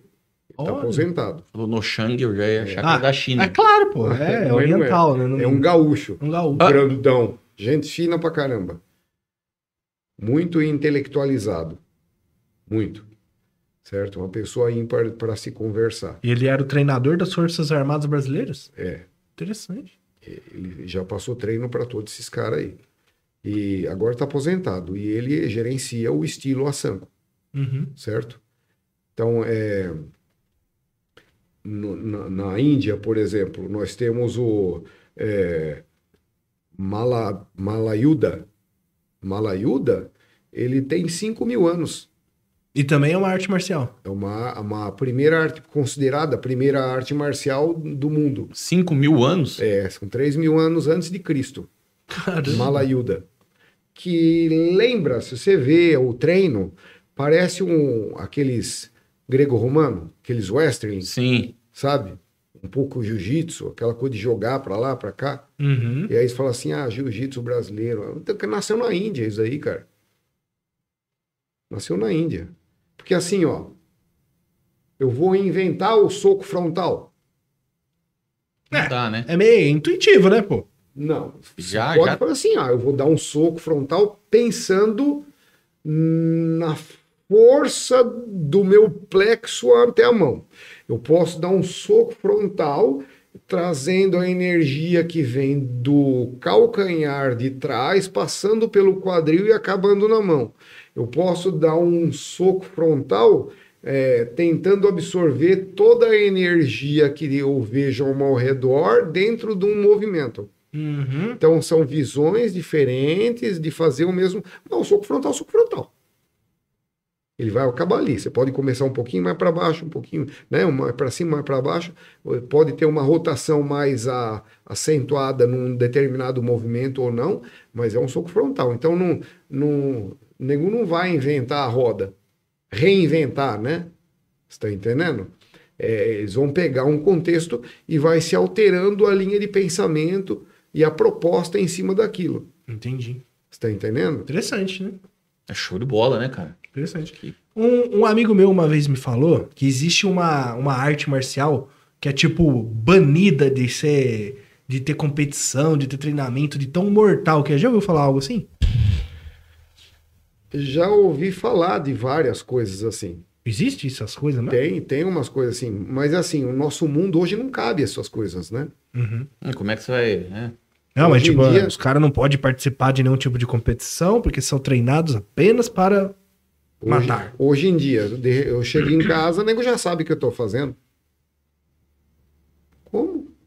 Não tem jeito. É tipo, Com essa são guerra- ninjas mesmo. Com essa guerra e tudo, o, o cara lá da, da- da- Fala, Na Ucrânia. da Ucrânia não tá conseguindo fazer live e tudo? É, Tá. tá. Filma até os mísseis chegando. Então, vê tudo, cara. Não tem por onde. É Assim, ó, é, não existe mais aquela coisa de segredo. Sim, Você sim. tem que acostumar que a partir do momento que você existe, você existe para o mundo inteiro. Então, é, quem acha que vive no- numa uma bola, Uns mais notados, outros menos, mas tá todo mundo aí. tem um monte de gente que não compra celular porque não acho que não precisa. Uhum. Você está entendendo? Mas não é por isso que ele não está inserido dentro de toda essa informação. Com certeza, sim. Se não, Não é tem um, jeito. Se não é um celular, Não é um tem jeito. sistema médico. Se não é um sistema médico, é, um, é o sistema do governo. Se Se não é o sistema do governo, é o satélite do Elon Musk. Satélite. Tá tudo aí, fi. Vão, vão encontrar você. Não tem jeito, né? Vão encontrar. Você está entendendo? É melhor Então, pagar é- as contas e os impostos. Então, então as, as coisas erradas que você faz vão acabar descobrindo. Entendeu? Por mais. Ah, tem gente que mata um outro? Tem. É que nem meu filho. Meu filho falou assim: é, fui comer com ele, né? No restaurante. E aí tava falando de coisas que um fez, que o outro não fez, que não sei o quê, que ele fica muito daquele negócio de tamanho com o maior, o menor. Uhum. Nossa, cansa. Aí eu falei para ele, filho, tudo que você procurar na sua vida, você vai achar. Tem gente que come tijolo. Falei assim, entendeu? Ele olhou para minha cara e falou assim: ah, não come tijolo, pai. Tem gente não vai comer tijolo. Você quer ver? Abri o celular, apertei no Google ali e falei assim: ó, Gente que come tijolo. gente comendo tijolo.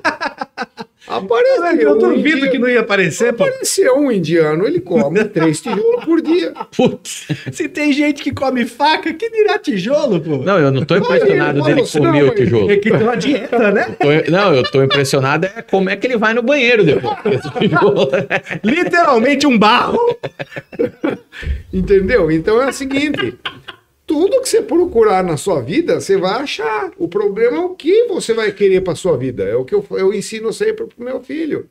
Você vai buscar o quê? O errado? Você vai encontrar coisa errada. O que, que você quer para tua vida? Exato. E eu falo isso para os meus alunos também. Entendeu? E a gente tem que construir uma linha de pensamento voltada para o bem. Não, não dá. Ah, tem arte marcial que mata? Que nem o meu filho veio perguntar para mim, pai. É curioso tem alguma essas arte coisas, né? Tem alguma técnica que mata? É, tem. tem Qual que várias. é? Por que você quer aprender uma arte, uma técnica que vai matar alguém? Você não está pronto, menino. Para tamanha sabedoria. Você não tá pronto pra essa conversa aí. Por quê? Pra quê? Por- né? Pra eu testar no coleguinha. Não, s- você está treinando, você vai aprendendo técnicas. Ó, se você bater aqui, você pode matar alguém. É não perigoso, pode, que nem né? estrangulamento. Claro. Não se faz, nem em aula de defesa pessoal, se ensina estrangulamento com a cana do braço aqui, ó. Com, que- com essa parte aqui? É, você não pode apertar aqui a garganta com essa região do braço. Por quê? Mas não é o que faz? Não, Como faz? você aperta dos lados.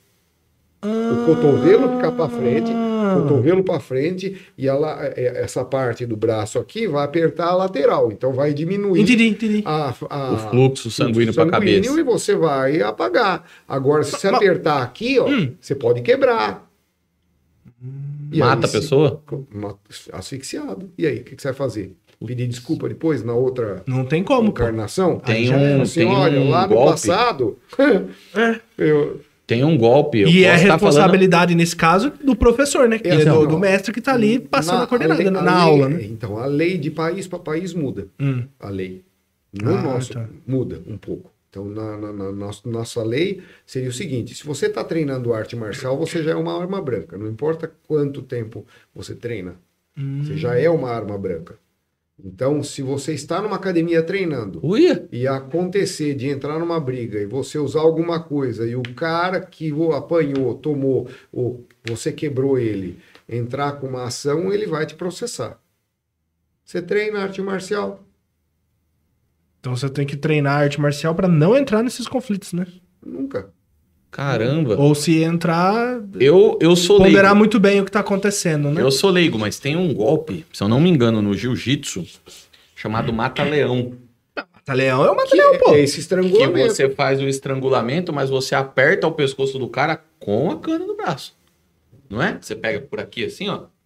Então, cotovelo ele fica para frente. Vamos vamos supor, tem um queixo seu, Uhum. o cotovelo tá aqui, ó. Ele tem que ficar aqui embicado. ali. É. Então a cana do braço vai pegar na lateral do pescoço, E o bíceps na outra, Hum. né? certo? Você vai travar, vai apertar a lateral, Hum. certo? Então o braço seu vai entrar como se fosse uma cunha aqui, ó. Essa é a maneira correta de se fazer isso daí. E aí, aqui no caso, se apertar na lateral aqui, é, você só vai prender o ar. Vai prender a circulação sanguínea. Você prende vai- a carótida do cara. Não tem a Aí carótida vai aqui? faltar sangue no cérebro e você, Você prende as carótidas aqui, ó. se você continuar apertando, você vai Não é, matar o cara. não é porque então ele não consegue respirar? É porque o, Então, você tampa Tudo o é um sangue. contexto. É um contexto. Ah, tá. Você vai prender Vai a prender toda essa respiração. região. O, o cara paga por falta de oxigênio no cérebro. Respiração e você. Outro É? É, recentemente aconteceu do, do, do abuso, né? De algumas. Até nos Estados Unidos aconteceu uma vez, né, e aqui no Brasil também.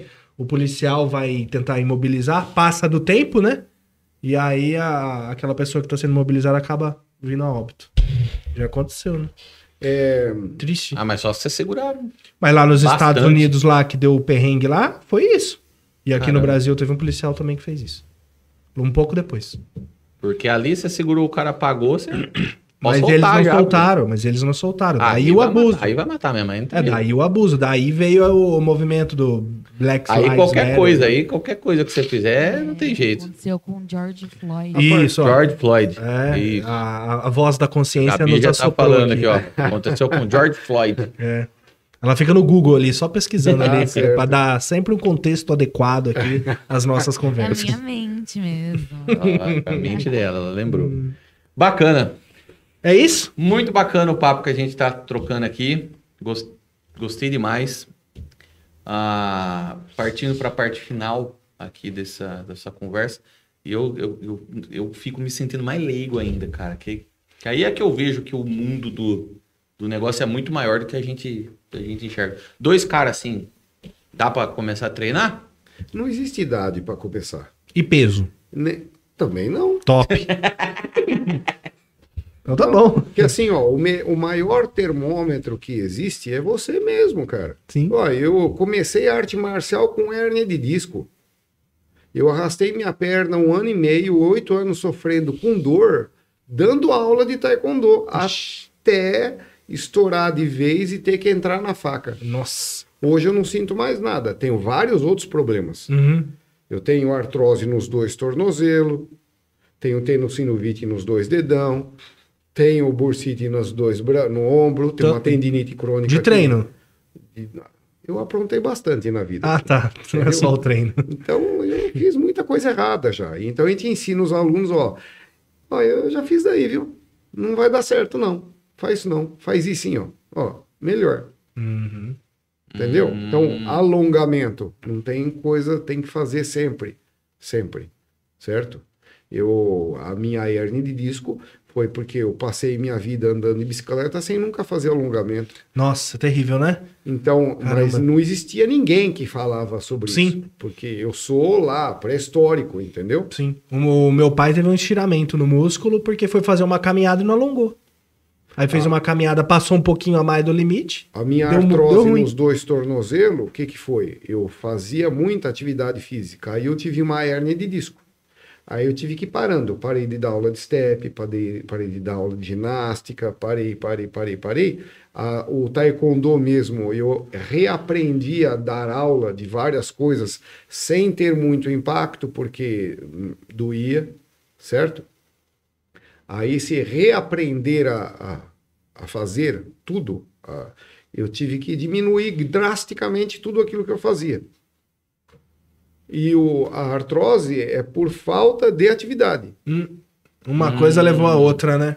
entendeu? Entendi. Então eu parado uma vez me levou a duas artroses, no- um em cada tornozelo. Pô, tem que estar sempre.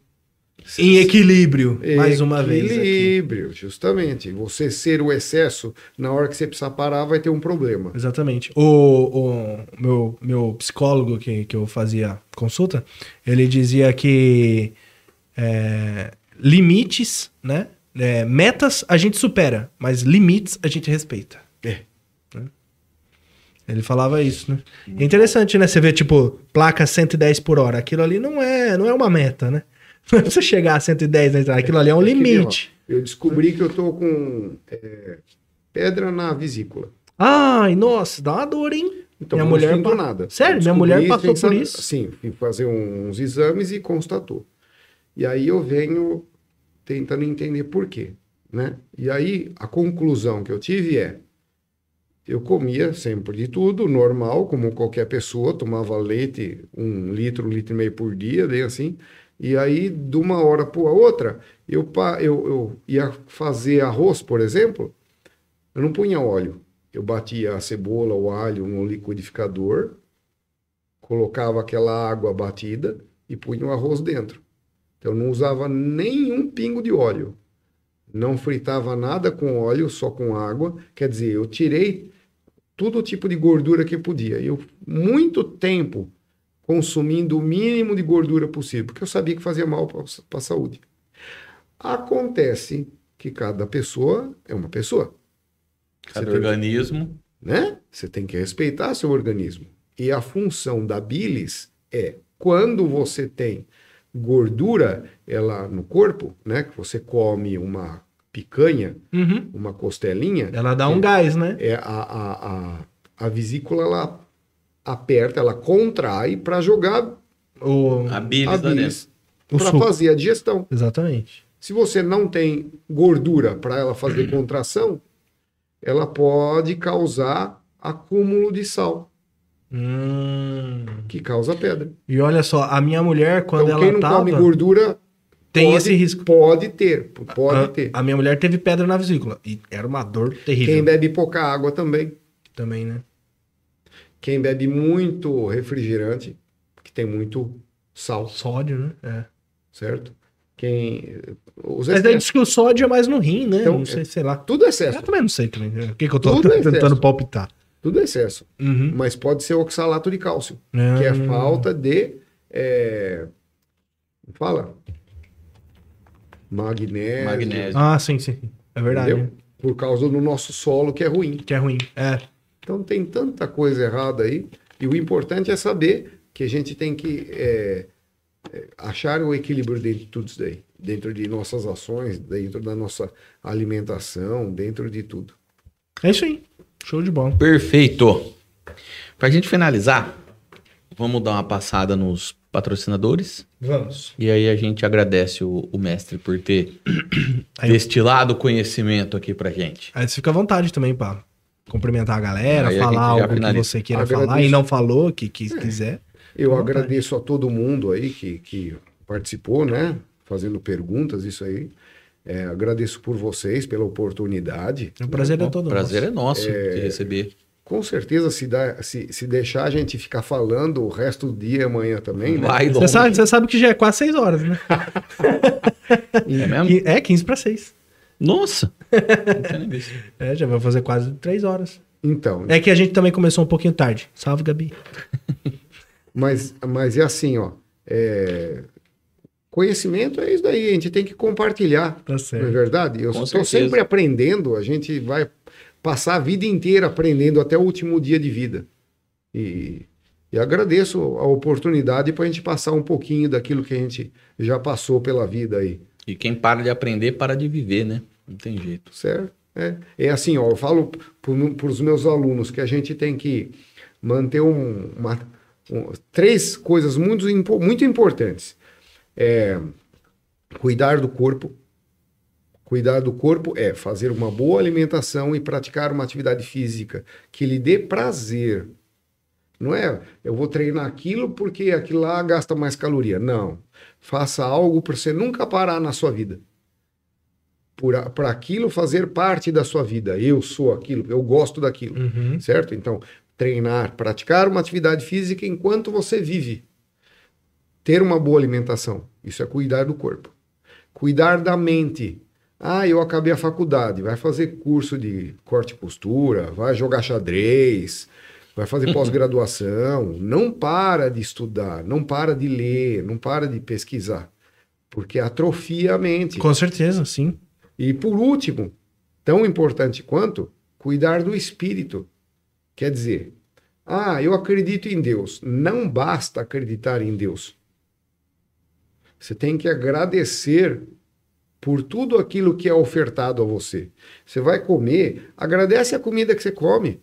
Você tem que ter devoção, não só acreditar.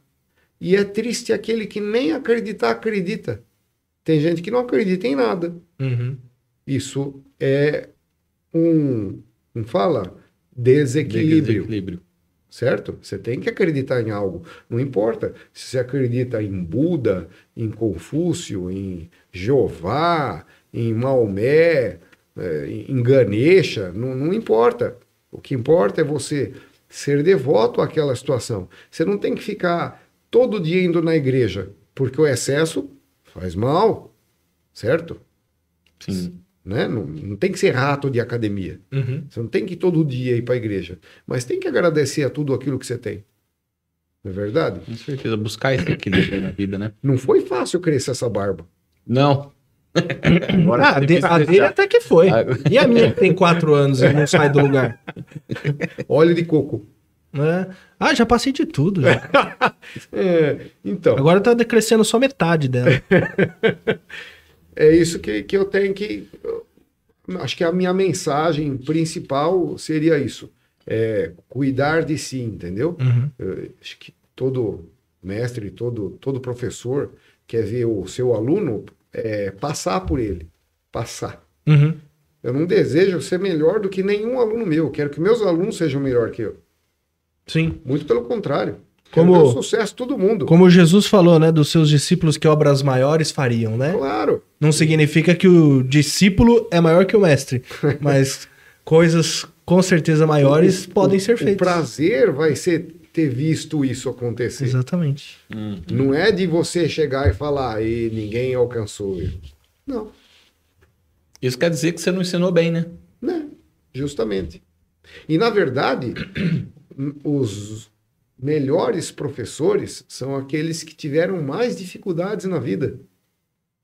Porque, não sei se já fizeram faculdade, mas Já. eu, na, na educação física, quando estava fazendo, tinha um professor de, fisio, de fundamentos biológicos. Ele era pós-graduado. Ele não conseguia entender porque eu não entendia. Muito inteligente. Então ele não entende como que o outro não entende. Aham, sim. Como que o outro não entende? Se eu entendo, como ele não É. entende? Você tá entendendo? Então é, é, é, é ruim. Tem gente que tem dificuldade. né? Aqueles que tiveram dificuldade para chegar naquele lugar, eles tiveram que traçar diversas estratégias para chegar naquele lugar. Então, quando ele vai passar a bola para frente, ele consegue é, fazer com que seja mais bem entendido. Uhum. Eu justamente trabalho assim na minha academia. As crianças que estão lá treinando, os mais graduados são obrigados a ajudar os menos graduados. Então, quando entra um aluno novo, fala assim, ó, faixa azul, ajuda o faixa branca lá, ensina a contagem até 10 em coreano. Entendeu? Olha, E ele é condecorado conforme ele ajuda. Então eu coloco umas estrelinhas na faixa, que equivale a- ao a, a ajuda contínua dentro de sala. O bom comportamento em casa, ele ganha a estrela verde. A nota de escola dele com média acima de 9, estrela azul. Participação em evento, estrela laranja. ixi, eu nunca ia ganhar a estrela azul. Você tá entendendo? Embora eu tentei muito, mas não deu. Mas aí é aquela coisa do você comparado com você. Tua média é 5. Hum, Na próxima vez que eu for avaliar, você chegou no 6, no 5,5, estrela, você conseguiu evoluir. Ah, entendi. Entendeu? Então é, é- eu trabalho assim, nessa construção do sujeito.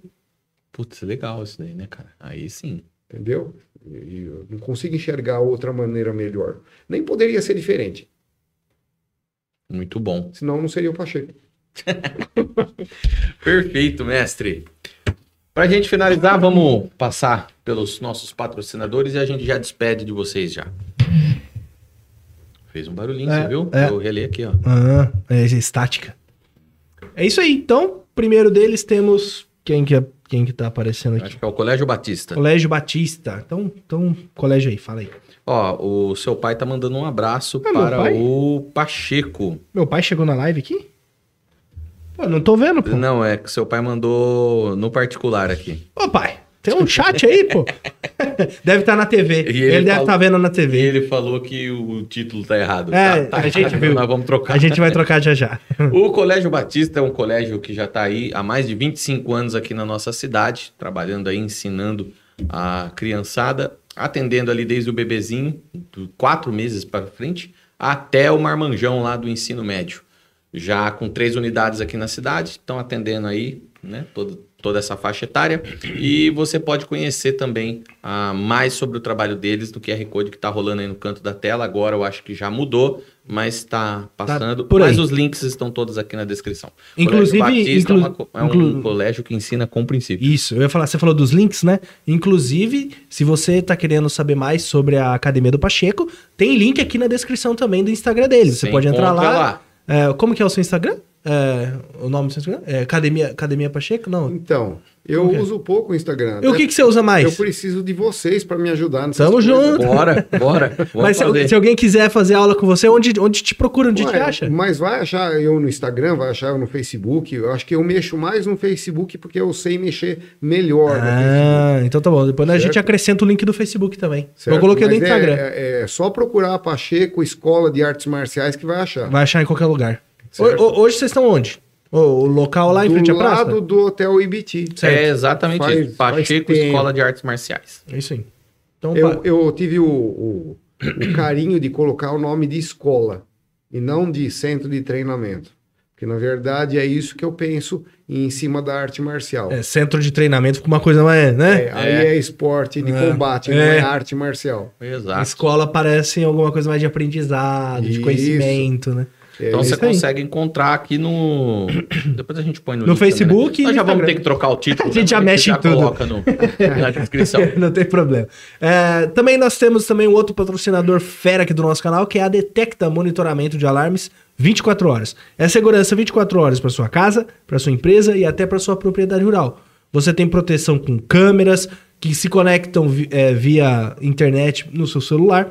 Tem também proteção com muros e cercas elétricas, sensores perimetrais e até a famosa e temível concertina dupla clipada. Clipada dupla. Ou clipada dupla. Eu Acho que é clipada dupla, porque é, é ponta dos dois lados, né? É. por isso que é clipada dupla. E... Quer proteger sua casa? É, a Detect. É, detecta monitoramento. Faz assim, ó, entra no site deles, pede um orçamento sem compromisso, tem telefones e links aqui na descrição e tem o QR Code aqui caso você esteja num- num- na televisão e não tenha como acessar o link. Tá É certo? Detecta monitoramento de dados 24 horas. Segurança não é força, é estratégia. Pede um orçamento sem compromisso. www.detectamonitoramento.com.br É isso aí. Se você quer começar a vender pela internet ou já vende pela internet, tem aí a Yamp, que é uma plataforma de e-commerce Uhum. que é super simples de utilizar e você pode também utilizar a, não só a plataforma de e-commerce deles, como o checkout deles Ou os dois também. juntos. Ou os dois juntos, né? Ah, você acessa aí yamp.com.br, você vai conseguir, você entra lá no site deles, vai ter todas as informações lá para você. É um pessoal muito bacana que tem um, um atendimento muito bom né? O pessoal hoje em dia pega essa, esse pessoal de e-commerce aí, mas na hora de dar o atendimento é complicado. E a Yamp é fera nisso. Se você tiver qualquer dúvida na hora de montar a sua loja, tem lá no. Tem passo a passo, tem, tem lá playlist. o, o passo a passo no, no próprio YouTube. E tem Tá, aqui na Lucas nossa deixou. descrição também. E tá aí na descrição para vocês acompanharem, beleza? Do mais, Do mais, graças a Deus é isso. muito obrigado, mestre, Obrigado, por ter eu. vindo aqui hoje, nos ajudado a, a Agradeço a compreender. todos aí também. a compreender todo esse mundo das artes marciais. Obrigado para você também que ficou com a gente aqui até agora. Obrigado, Gabi, que ficou Obrigado na pra técnica. Gabi que tá lá na técnica. E até o próximo episódio do Brabos Podcast. É isso aí. Belezinha? E se você gostou, curte, compartilha, dá like.